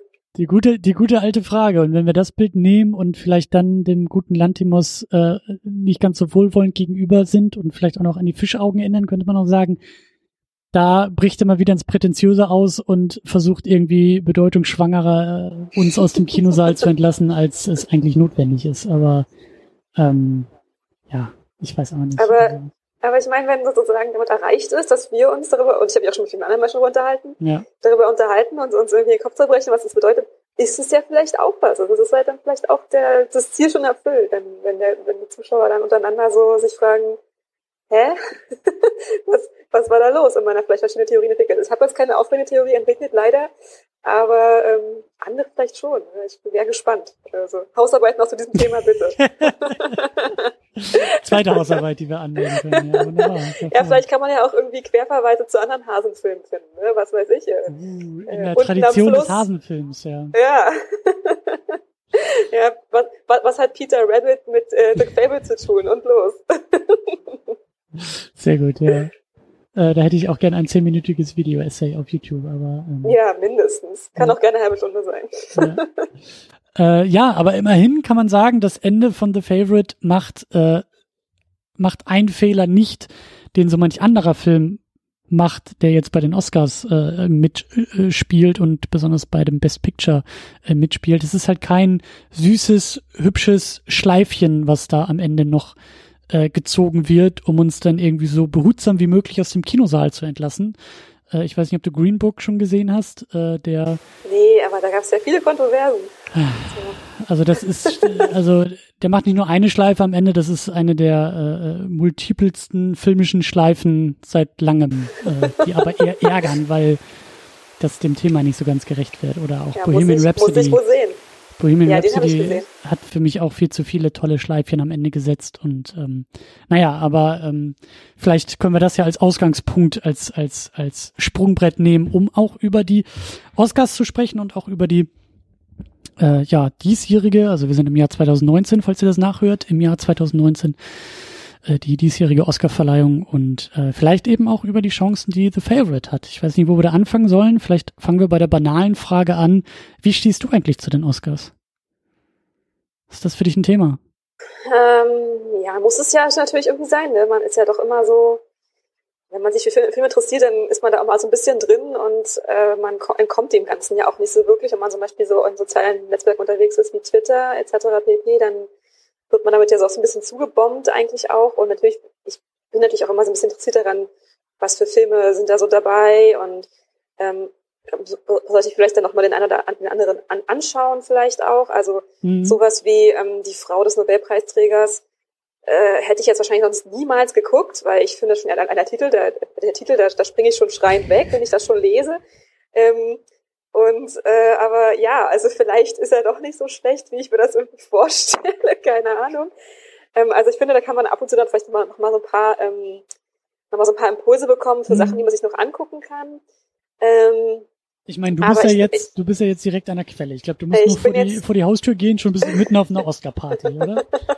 nee, leider noch nicht. Also noch ist cool hier, aber ähm, auf jeden Fall die äh, Werbung für Filme, da ist was los, ich kann es dir sagen. Also Sind das denn immer diese For Your Consideration Geschichten? Ja, oder halt auch einfach Filmplakate, ne? Da gibt es hier immer diese Bänke, wo dann so die, der die Lehne ist dann immer so ein Filmplakat und so und das ist hier alles komplett vollgeballert und es gibt riesen Billboards und und alle sagen, ich, gib uns also. einen Oscar, gib uns einen Oscar, stimmt. Ja, oder halt, oder, oder halt einfach, ja, guck, guck, guck doch nochmal den Film an und einfach nochmal so ein bisschen Film einfach ins Gedächtnis zu rufen, ne? Also vor allem vielleicht auch die, die schon ein bisschen weiter zurückliegen nochmal zu sagen, guck mal hier, jetzt wird er, wird er, wird er mal aufgeführt und hier kommt er im Kino und da und ich glaube, ähm, also äh, Black Panther soll jetzt irgendwie auch in den USA nochmal irgendwie umsonst, äh, weil ist ja auch Black History Month und irgendwie wird der Film nochmal so ein bisschen hochge, hochgepowert so. Ähm, ich weiß jetzt nur, dass er jetzt gerade frisch auf Netflix ist. Das hat bestimmt auch eine ja. Entscheidung, die damit zusammenhängt, bin ich mir ganz sicher. Ja. Also ähm, ja, aber es tatsächlich finde ich aber so insgesamt diesen ganzen Oscar-Rummel immer so ein bisschen also ich finde es interessant, aber es gibt ja so viele Menschen, die sich darüber so wahnsinnig aufregen dann auch. Die dann so von wegen, wie kann das sein, dass jetzt hier, ich weiß nicht, der Film hat jetzt nichts gewonnen und der hat ganz viel gewonnen und oder wenn dann so Leute dann irgendwie so in die Vergangenheit gehen ne, und sagen, boah, hier damals Pulp Fiction keinen gekriegt, aber dafür diese andere Filme, die jetzt heute keiner mehr kennt und so, das ist doch unglaublich und diese scheiß Oscars und ich denke immer so, ja, nun, ne, bleibt mal ganz locker. Das ist ja, das ist ja jetzt nicht, also du kannst dir den, kannst du den trotzdem gucken, den Film, den du gucken willst, äh, ob der jetzt Oscars hat oder nicht, spielt ja erstmal keine große Rolle. Ja. Ähm, also es wird da, ich finde, da wird auch oft so ein sehr großer Wirbel gemacht, den ich immer nicht so richtig nachvollziehen kann. Ja. Ähm, ja und ja. da wird sich immer so stark aufgeregt, aber das ist das auch manchmal einfach diese Leute, die sich aufregen, weil sie es müssen. Ich weiß es nicht. Ich bin da immer eher so entspannt und denke so, ja, kriegt er halt den oder kriegt er den halt nicht. Von mir aus, ich meine, klar, ich, ich habe da, ich habe jetzt hier und da natürlich auch irgendwie Favoriten und denke so, boah, also Lady Gaga jetzt bitte nicht, aber ne, dafür lieber jemand anderes. Ähm, aber wenn sie jetzt den kriegt, dann bin ich da, ich, ich raste jetzt auch nicht komplett aus, wie die drei Hassanfälle, weil Hinterliga keinen Oscar gekriegt hat. Ne? Also ähm, ich finde, da muss man immer so ein bisschen auch, ja, auch so ein bisschen auch mit, mitsehen, dass das natürlich auch alles so ein bisschen Marketing ist. Und ja. das ist eben, dass da geht's jetzt nicht darum, wer hat den besten Film gemacht, sondern wer hat am besten seinen Film unter Leute gebracht und wer hat den am besten promotet. Ne? Wer hat, ähm, wer, hat, wer, konnte, wer konnte diese, diese komische Jury, also diese Akademie von 2000 Leuten, wer konnte die halt überzeugen, und man muss natürlich auch so ein bisschen sehen, wer sind diese Menschen, die das abstimmen. Ne? Also es ist halt, ja, das sind natürlich auch vielleicht nicht immer irgendwie auch irgendwie Europäer oder Leute, die wie wir europäisch geprägt sind, sondern einfach Amerikaner im Großteil und ja. die sehen einfach manche Sachen einfach anders als wir und das muss man einfach auch so ein bisschen einsehen. Ich habe das ähm, Gefühl, und, ich habe ja. ich hab nicht so viel Ahnung von Sport und schon gar keine Ahnung von Fußball. ich auch nicht. Aber es ist ja so, jedes Mal, wenn die deutsche Nationalmannschaft irgendwie über den Rasen rennt, gibt es auf einmal 82 Millionen Nationaltrainer, die es immer besser wissen als der aktuelle. Und ja. sagen, das geht nicht und der muss aufgestellt werden und Schiedsrichter sind sie dann auch alle gleichzeitig und sagen tausend Fehlentscheidungen und alle wissen es halt besser. Ich habe das Gefühl, dass so diese vier Wochen zwischen Oscar-Nominierung und Oscar-Verleihung, äh, gerade Film-Twitter, aber eben überhaupt so die Film-leidenschaftlichen Tendenzen des Internets, äh, die werden alle zur Academy. So. Alle sind auf einmal Mitglied der Academy und nicht nur irgendwie ein Mitglied, sondern das entscheidende Mitglied, was in der Lage ist, äh, als einzige Person diese Oscars irgendwie zu verleihen. Und ja, auf jeden Fall. Und ich ja auch. Also ich nehme mich da ja nicht raus und ich will mich da auch überhaupt nicht irgendwie äh, äh, überheben, sondern im Gegenteil, ähm, gerade weil ich keinen Fußball guck und gerade weil ich das nicht irgendwie, ich weiß nicht, wie lange so eine Saison ist, ein halbes Jahr, ein Dreivierteljahr, alle zwei Jahre, alle vier Jahre bei so einer WM oder so. Ich, ich habe sowas ja nicht. Also mich, mich interessiert nicht, wie die Multimillionäre über den Rasen springen und schießen und Tore machen.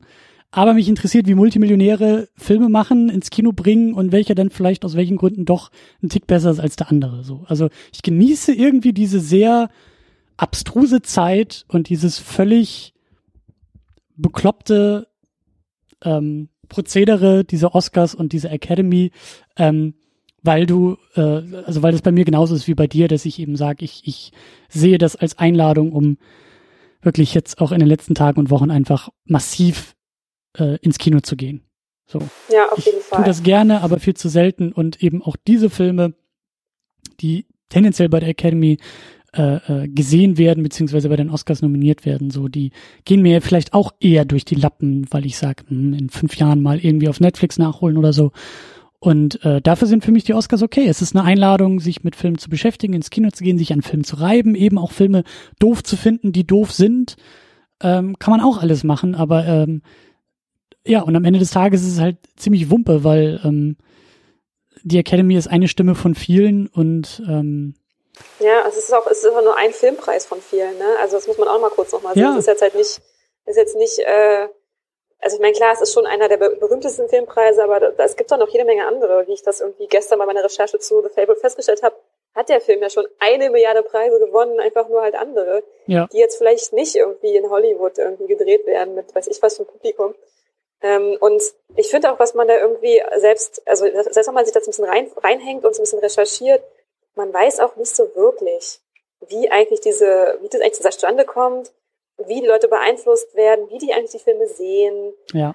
Und ja. aus welchen Gründen im Endeffekt das irgendwie gemacht wird. Es gibt ja einmal diese eigenartigen Gerüchte auch, ne, so von wegen, ja, guck mal, die lassen ihre Kinder das gucken und dann dürfen die Kinder das ankreuzen beim Animationsfilm und sowas, ne? Ja, oder halt diese, ich glaube, jedes ja. Jahr wird der gleiche Artikel irgendwie hochgepusht, ich weiß nicht, wo der ist, aber auch irgendwie Hollywood Reporter oder so, äh, anonymes, äh, anonyme Statements äh, eines anonymen äh, Academy-Mitglieds und dann steht auch immer drin, ja, ich habe also genau das, was du gerade meintest, so. Ich habe keine Ahnung von Animationsfilme, aber mein Sohn findet Pixar toll, deswegen kriegt Pixar meine Stimme und fertig. Also es wird dann nicht mal geprüft, ob die Leute die Filme überhaupt kennen. Und ich frage mich, ob die Dokumentationskurzfilme überhaupt irgendwie tatsächlich geguckt werden oder ob die Leute einfach sagen, weiß ich nicht, da ist was über äh, Klimawandel bei, finde ich äh, wichtiges Thema, zack, kriegt meine Stimme. Also ja, auf jeden Fall. Oder, nicht, oder der Name, der Name hier, der klingt, der klingt doch sympathisch nehme ich den mal. So, ja. also klar, das weiß man nicht. Und das ist halt das Ding. Das, und das finde ich, und das ist genauso bei den großen, also bei diesen größeren Produktionen, da weiß man auch nicht so richtig, wieso und warum und was dann vielleicht, vielleicht auch im Endeffekt auch, wie auch der politische Hintergrund ist. Ne? Also warum dann die Filme gewinnen und warum die überhaupt nominiert werden, das finde ich auch immer noch sehr rätselhaft alles, warum die Nominierungen zustande kommen und ja. wie das dann wiederum funktioniert und was auch da für Interessen dann dahinter sind. Wie du vorhin schon meintest, dann irgendwie, wenn dann, wenn dann jetzt irgendwie halt eine Person als Hauptdarstellerin und andere als andere als Nebendarstellerin irgendwie gekennzeichnet werden und in die Nominierungen kommen, wie geht das? Wie, wie klappt das? Wie macht man das? Also es ist halt so, es sind so einfach so viele, so viele dunkle Felder und es ist halt, wie gesagt, auch nur, nur ein Filmpreis. Also man soll sich jetzt auch nicht so wahnsinnig dran ja. aufhängen. Ja. Ähm, und ich freue mich natürlich auch immer, wenn dann irgendwie auch, also ich freue mich natürlich auch so ein bisschen immer, wenn dann da Filme auch mal vorkommen.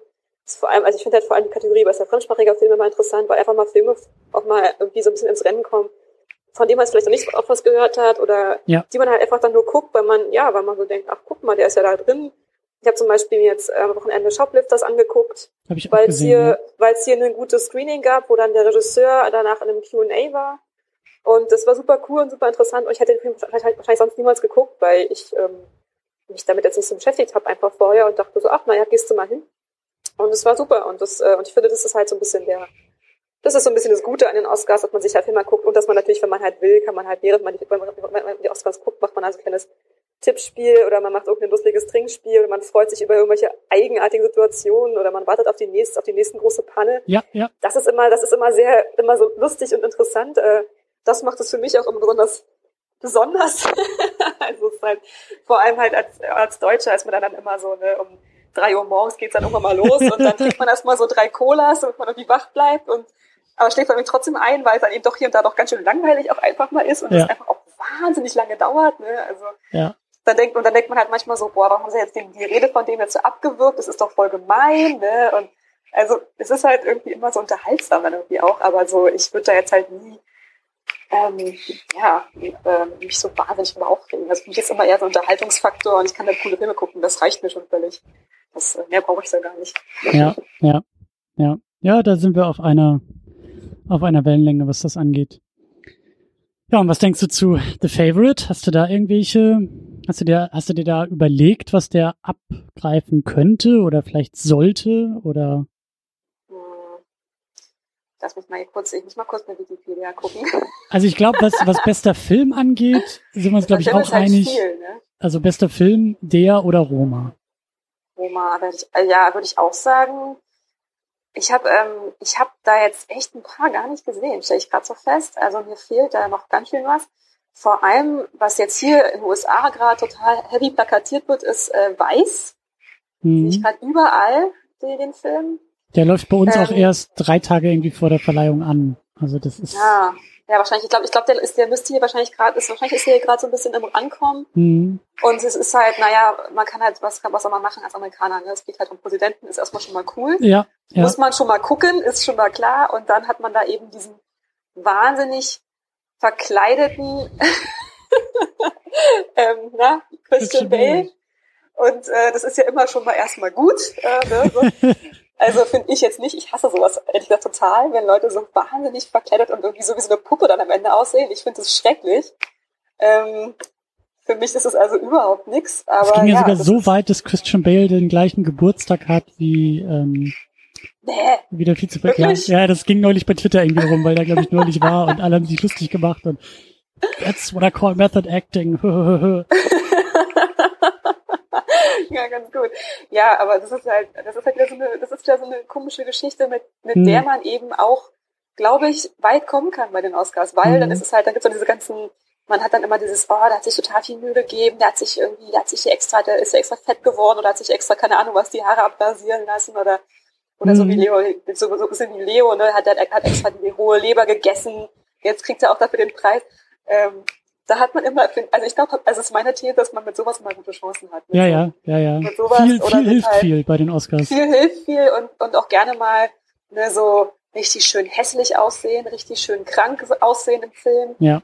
Schön heulen mit Rotz und allem drum und dran, dann kommt man schon mal ein bisschen weiter. Was wir ja hier bei The Favorite in ein paar Momenten ja durchaus haben. Also ich. Äh, also Hässlichkeit ist am Start. Da können wir schon mal, sind wir schon mal drin. Ja, ja. ja. es ist halt nur, finde ich, ähm, ungewohnt, dass oder was heißt ungewohnt, aber es kommt nicht ganz oft vor, vielleicht, dass die, dass es äh, hier Frauen sind, die so hässlich sind. Mhm. Oder die so. Ich, ich kann mich jetzt, ich habe gerade überlegt, vielleicht noch Monster ne, mit Charlize Theron. Die hat ja auch einen Oscar gekriegt, oder? Dafür. Hm, ich glaube ja. Hat, hat gepasst, ne? Und dann. Männer ähm, müssen immer fett werden. Fett oder ganz dünn, ne? Fett äh, oder ganz dünn. Und Frauen lassen ja. das Make-up weg. Und dann ist das immer total weg. mutig. Genau, und vielleicht, wie gesagt, vielleicht noch ein bisschen so eine Krankheit, wo man so ein bisschen eklige Wunden hat, ne? Ist schon mal erstmal gut. Und da, ich würde sagen, da ähm, ist ja Olivia Colman schon mal auf jeden Fall, hat sie schon mal gut vorgelegt, das geht schon. Plus, aber, sie spielt auch wirklich sehr gut in Und sie Film, spielt, aber, aber, das ist eben das Ding, also das ist aber wirklich wahr, also sie spielt ja auch wirklich sehr, sehr gut. Also aber das ist bei der Academy das, wirklich optional, das ist... Äh, das stimmt, das stimmt. Also ich würde es ihr sehr wünschen, obwohl ich natürlich auch von allen anderen Performances habe ich, glaube ich, nur Lady Gaga gesehen und naja, ich bin Fandst ein Riesenfan.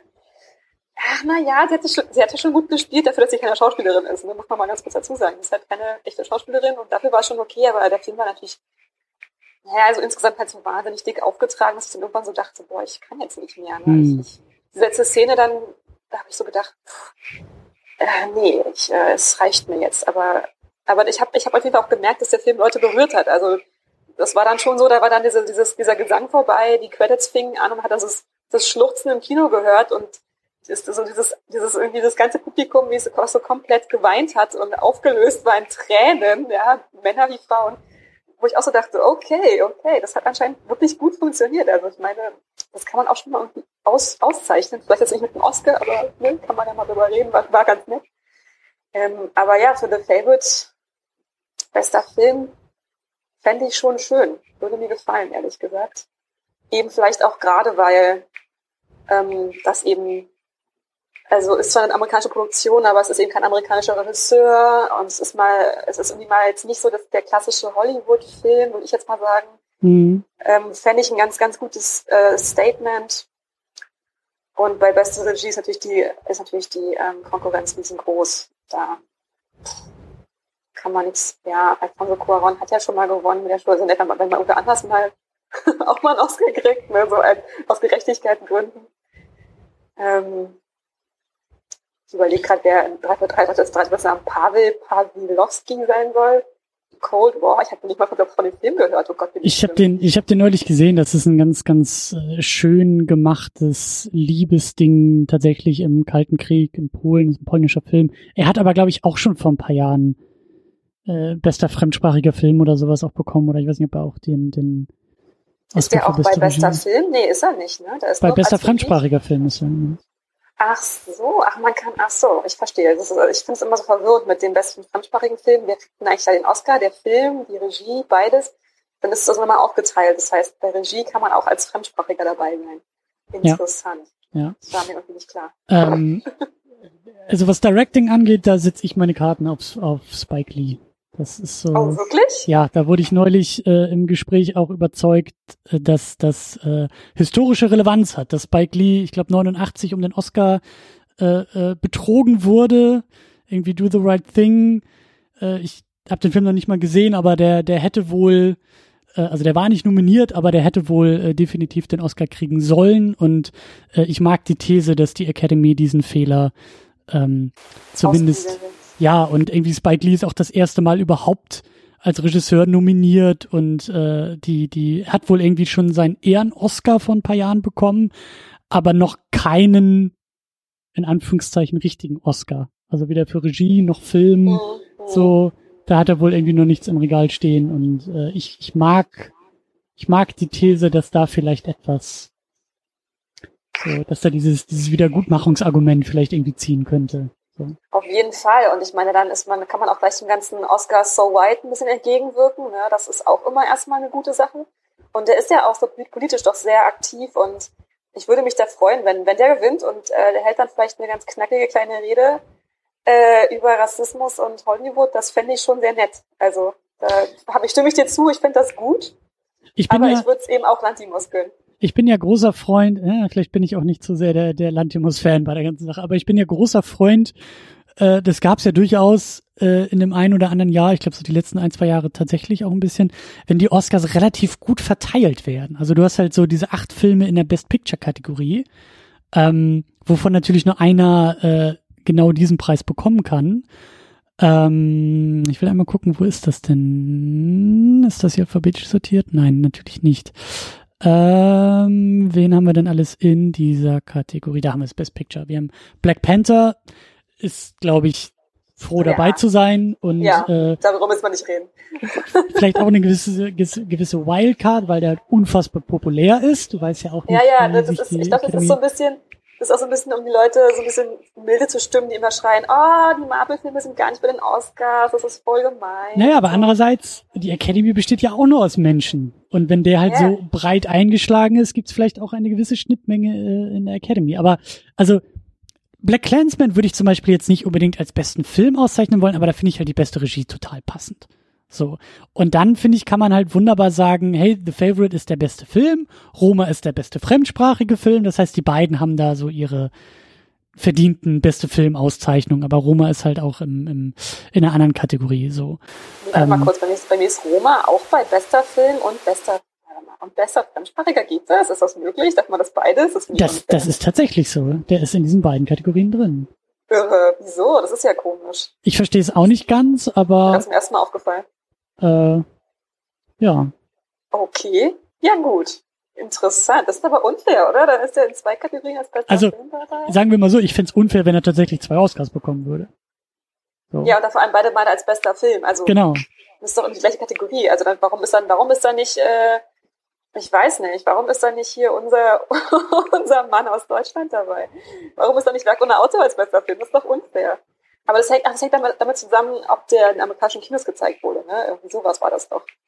Der ist in der besten Filmkategorie, wenn, wenn der irgendwie in so und so vielen Kinos liegt. Oh, oder irgendwie sowas. das kann vielleicht sogar sein. Ich glaube, das ist so. Und dann kann, dann kann man den da mit reinnehmen. Aber das ist natürlich trotzdem eigenartig, dass der jetzt zwei Ah, und das Ding ist ja auch, die, ist das nicht irgendwie so bei bester fremdsprachiger Film, dass irgendwie jede Nation oder, oder ich weiß nicht, welche Nation da irgendwie in Frage kommt, aber also die werden, diese, da gibt's ja eine Vorauswahl. Also irgendwie, ich weiß nicht wer, aber es hat irgendetwas hier in Deutschland ähm, Werk ohne Autor als deutschen Beitrag für die Academy eingereicht.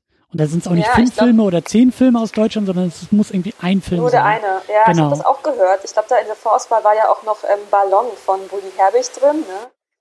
Erinnere ich mich dunkel, mhm. hätte ich auch gut gefunden, muss man ganz ehrlich sagen. Ich hätte mir ja Transit gewünscht.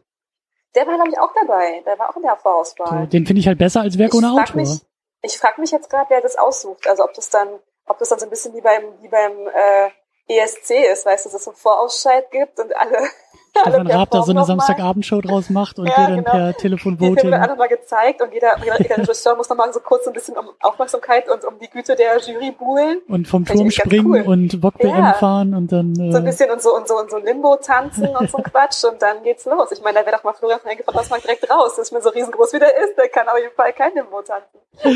Ach gut, ja, auch gut. Also ich finde das schön. Ich finde, das sollten wir als neues Showformat irgendwie etablieren. Ich rufe nachher bei ProSieben an. Das ja, mach das doch mal. Das ähm, ja, nee, aber auf jeden Fall, also da kann ich mir das halt vorstellen, dass das vielleicht irgendwie auch daher kommt, weil also Roma ist ja auch als mexikanischer Beitrag eingereicht und dass da vielleicht irgendwie dann auch gesagt wurde, hey, so, äh, ne, also der gehört in auf jeden Fall in die Auswahl bester fremdsprachiger Film und den finden wir auch noch so gut, dass wir den in die Hauptauswahl irgendwie mit reinnehmen oder wie du sagst, dass er dann eben durch diesen Kino-Release eben auch in Frage kommt oder so. Oder, ja, ich denke, ja. ich denke, das wird es irgendwie sein.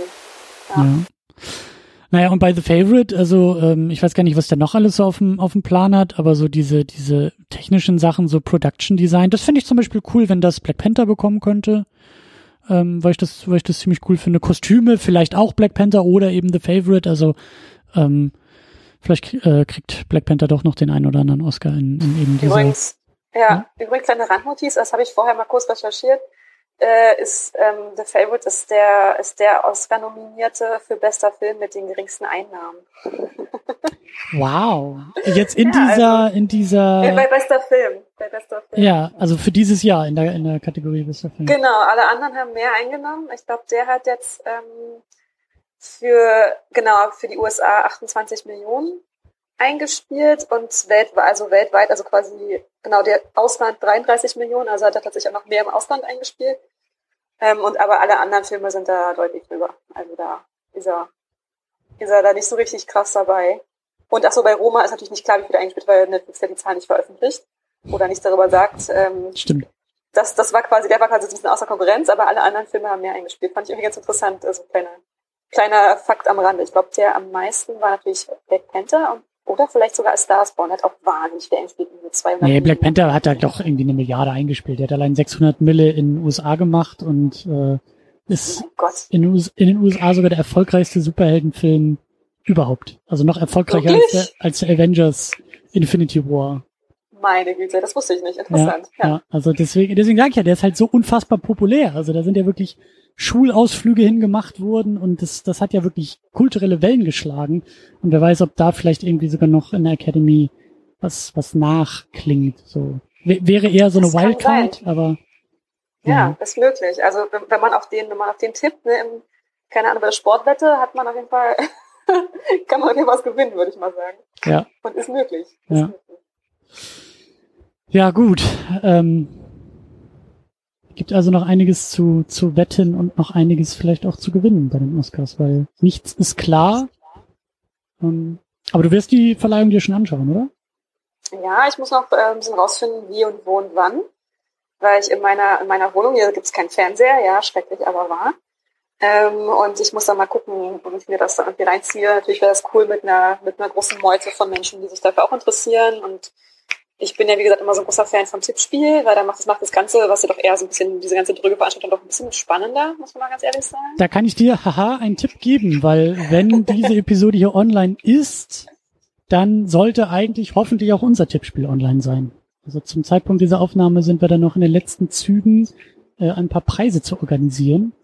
Aber, das heißt, es ist für die Öffentlichkeit zugänglich, euer Tippspiel? Genau, genau. Oh, nice. Das, das Schöne ist ja, das Schöne ist ja bei der ganzen Sache so, äh, also äh, ja, ich weiß gar nicht, also wir, die da bei der Oscars Unit irgendwie beim Livestream mitmachen, äh, sind natürlich ausgenommen von der äh, Preisgeschichte, aber das Schöne ist halt, ähm, die Academy entscheidet ja die Punktzahl. Also wir müssen uns da gar keine Sorgen machen, irgendwelche Sachen aus irgendeinem Topf zu ziehen, sondern wir können alle gleich mitfiebern und während der Veranstaltung können wir das äh, Online-Formular auch immer schon so aktualisieren, dass wir auch schon wissen, wer vielleicht in welcher Kategorie wann vorbeizieht und das ist schon ganz geil eigentlich. Das ist wirklich ja, das, so wie Pferderennen. Das gibt dann quasi, das gibt dann live, äh, live ähm, quasi au, äh, gleich Auswertung genau. und man kann dann gleich sich gegenseitig irgendwie fertig machen dafür, was man gerade für einen Quatsch getippt hat. Genau. Hervorragend, das klingt sehr gut. Genau, also die Peinlichkeiten kann man live auch äh, spüren. so.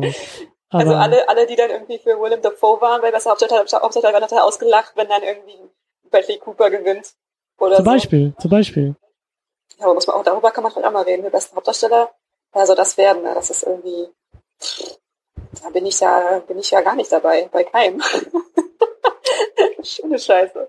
Äh, wen haben wir denn da überhaupt? Äh, Christian Bale, Bradley Cooper, Willem Dafoe, Rami Malek und Viggo Mortensen. Guck mal, da würde ich zum Beispiel sagen, so doof wie der wild, Film oder? ist, aber Rami Malek würde ich das auch schon würde ich auch gönnen. Sagen. So, würde Film ich, ist würde doof. Ich würde es ihm gönnen und ich würde es ich würde es auch, ich glaube, ich, ich glaube, ich würde mich auch darauf wahrscheinlich festlegen. Ja, obwohl ich, ich, ich mochte Bradley Cooper schon ganz gerne mit Film. Ja. Ähm, und Christian Bale, naja, ne, ich meine, er hat halt, er hat halt ganz viel, sieht ganz hässlich aus, das ist immer gut. Ja. Mhm. Willem Dafoe habe ich noch nicht gesehen. Äh, das ist ich auch der einzige nicht, Film, den ich in der Auflistung noch nicht gesehen habe. Aber ja, hat mich eher ein bisschen geärgert, dass Bradley Cooper nicht für die Regie irgendwie noch nominiert wurde. Aber ähm, oh ja, naja. stimmt. Aber ja. das sind halt nur Plätze frei und da muss man gucken, ne, was man da macht. Ja. Da ist halt Pavel Pawlowski, der ist auch schon, kennt man das schon besser, ne? Nee, keine Ahnung. Ja, ich mache mich mach, mach manchmal so ein bisschen lustig, weil der, weil der Titel, ähm, weil der Film so einen bescheuerten Untertitel hat, ne? Der Breitengrad der Liebe. Ja, der, das ist wieder das hier tut auch. nur richtig doll weh. The Favorite heißt doch auch irgendwie Intrigen und Irrsinn. Intrigen und Irrsinn, oh mein Gott, stimmt. Das habe ich wieder, das habe ich ja komplett verdrängt, ne? Aber das ist echt mies. Ja. Das macht man einfach nicht. Naja, aber darüber, darüber kann man das auch so dass das, so niemals endet. Weil, da sind wir bis zu der Oscarverleihung nicht durch, wenn wir damit jetzt anfangen. Das, äh ich glaube auch. Ja. Ah, schön. Ja gut, ähm, Maria, das war erstmal eine sehr, sehr wunderbare äh, Diskussion zu The Favorite. Ähm, mal gucken, ob wir irgendwie nochmal zu den Oscars, um die Oscars oder so. Das wäre wär cool, wenn wir dich vielleicht sogar noch an dem Abend irgendwie auf deiner Oscar-Party noch äh, äh live in, die, in den Stream schalten können, aber mal schauen. Was ja, Live-Schaltung dann zu mir, die natürlich auf jeden Fall ähm, das Oscar-Tippspiel wahnsinnig krass anführen wird, ist ja klar. Dafür können wir dann sorgen, kein Problem, keine Sorge. Äh, ja, aber ich möchte einfach nur, ich, ich, ich, ich finde ja, ich, finde den Gag ja immer noch nicht überholt, aber ich möchte einfach nur sagen, äh, also ich möchte diese Live-Schalte machen, so das Wetten das Prinzip. So. Ja, gerne. Und wie ist es in LA? Stehst du am roten Teppich? Äh, hast du Steven Gätchen schon gesehen? Wink mal in oh die Gott. Kamera. So die Nummer. ich würde mich vor Steven Gätchen ja lieber verstecken. Ja. Ich mag den gar nicht. naja, aber so. Aber ja, so, ja, fände ich, fänd ich schön. Ich glaube aber, da muss ich dann wahrscheinlich irgendwie die Nacht vorher schon übernachten, um dann überhaupt ansatzweise auch mal in die Nähe des Teppichs zu kommen. Das stimmt, ja. Äh, oder so. Und dann muss man mal gucken, ob mich dann da überhaupt vorlassen. Aber kannst ja, ja sagen, kannst ja sagen, dass du für uns äh, die Live-Schalte machen musst. kannst du mal gucken, wie weit du denn kommst. ja, ich suche dann so, so ein Mikrofon, mache mir dann da so ein Bömpel drauf, der dann da steht dann so drauf Second Unit und genau. dann ich total wichtig aus. Ich glaube, das kriegen wir hin. Ja, ja sehr gut, sehr gut, sehr gut. Gut, ja, bis dahin, ähm, bloggst du eigentlich noch? Bist du da eigentlich noch sehr aktiv? Äh, gerade nicht so sehr, leider. Äh, ich versuche mich da jetzt gerade so ein bisschen reinzu, reinzuholen, aber naja, ist halt Auslandssemester, man hat viel zu tun, mhm. man ist woanders und ähm, viel Zeit ist nicht. Und wenn man Zeit hat, will man halt irgendwie sich die Stadt angucken. Ne? Also mir fehlt auch noch ganz schön was auf meiner Liste. Ähm, aber den Blog gibt's auf jeden Fall noch und ich möchte ihn eines Tages äh, wieder richtig reaktivieren, aber momentan ist er ein bisschen, bisschen tot. Aber ja, aktuelles äh, gibt also aktuelle Hirnfürze von mir gibt's manchmal auf Twitter wenn ich gerade mal Lust habe, aber ja. Sonst. Auf Twitter bist du als äh, die Filmguckerin unterwegs, also Ed, die Filmguckerin. Ja. Genau. Und das Blog heißt auch die Filmguckerin, in der du dann äh, man kann sich auch durch ein Archiv fühlen, ne? Muss ja nicht immer Ganz alles richtig, ja. Sein. Da gibt's viel. Da gibt's schon sehr viel. sehr gut. Aus vielen Jahren schreiben, mein Gott. Genau. Und äh, uns findet ihr auch im Internet und zwar unter secondunit-podcast.de. Da gibt es vor allen Dingen auch ein großes Banner für die Oscars Unit, die ja wie gesagt ansteht, unser Livestream, unser Tippspiel, unsere Vorbereitung mit einzelnen kleinen Mini-Units zu jedem Film in der Kategorie Best Picture. Äh, dieses Jahr ist die Eskalation mal wieder ausgebrochen in Sachen Oscars Unit, aber äh, so be it. Und ihr findet vor allen Dingen auch bei uns im Blog einen Beitrag zu diesem Podcast und ähm, da seid ihr herzlich eingeladen, Feedback dazulassen zu dem Film, zu unseren Fragen an den Film. Ja, wir wollen ja immer noch die Hausarbeiten, wir wollen das Ende des Filmes verstehen, wir wollen das Fischauge verstehen, wir wollen, wir wollen viel mehr verstehen. Also wenn ihr uns helfen könnt, diesen Film besser zu verstehen, dann sehr, sehr gerne in den Kommentaren äh, Feedback dalassen und äh, Gedanken dalassen und ähm, Ergänzung und Fußnoten setzen, wie ich immer so schön sage. Äh, in der Zwischenzeit findet ihr uns auch im äh, Internet, im weiteren Internet. Ihr findet uns bei Twitter unter 2nd-unit. Ihr findet uns auch, glaube ich, bei Instagram und ihr findet uns auch bei Letterboxd und äh, all das mit Links im Heimatblog secondunit-podcast.de. Und ja, da bleibt mir eigentlich gar nicht mehr viel zu sagen, außer äh, vielen Dank, liebe Maria, dass du überhaupt hier dabei warst und äh, fürs Erste alles Gute nach LA.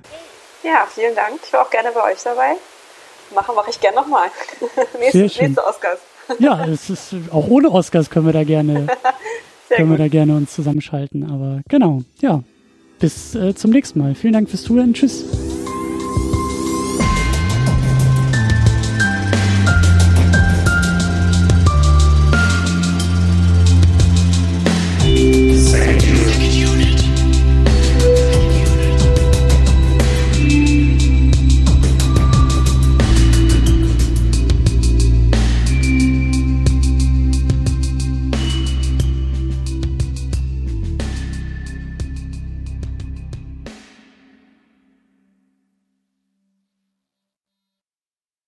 Die Second Unit ist das Ergebnis harter Arbeit.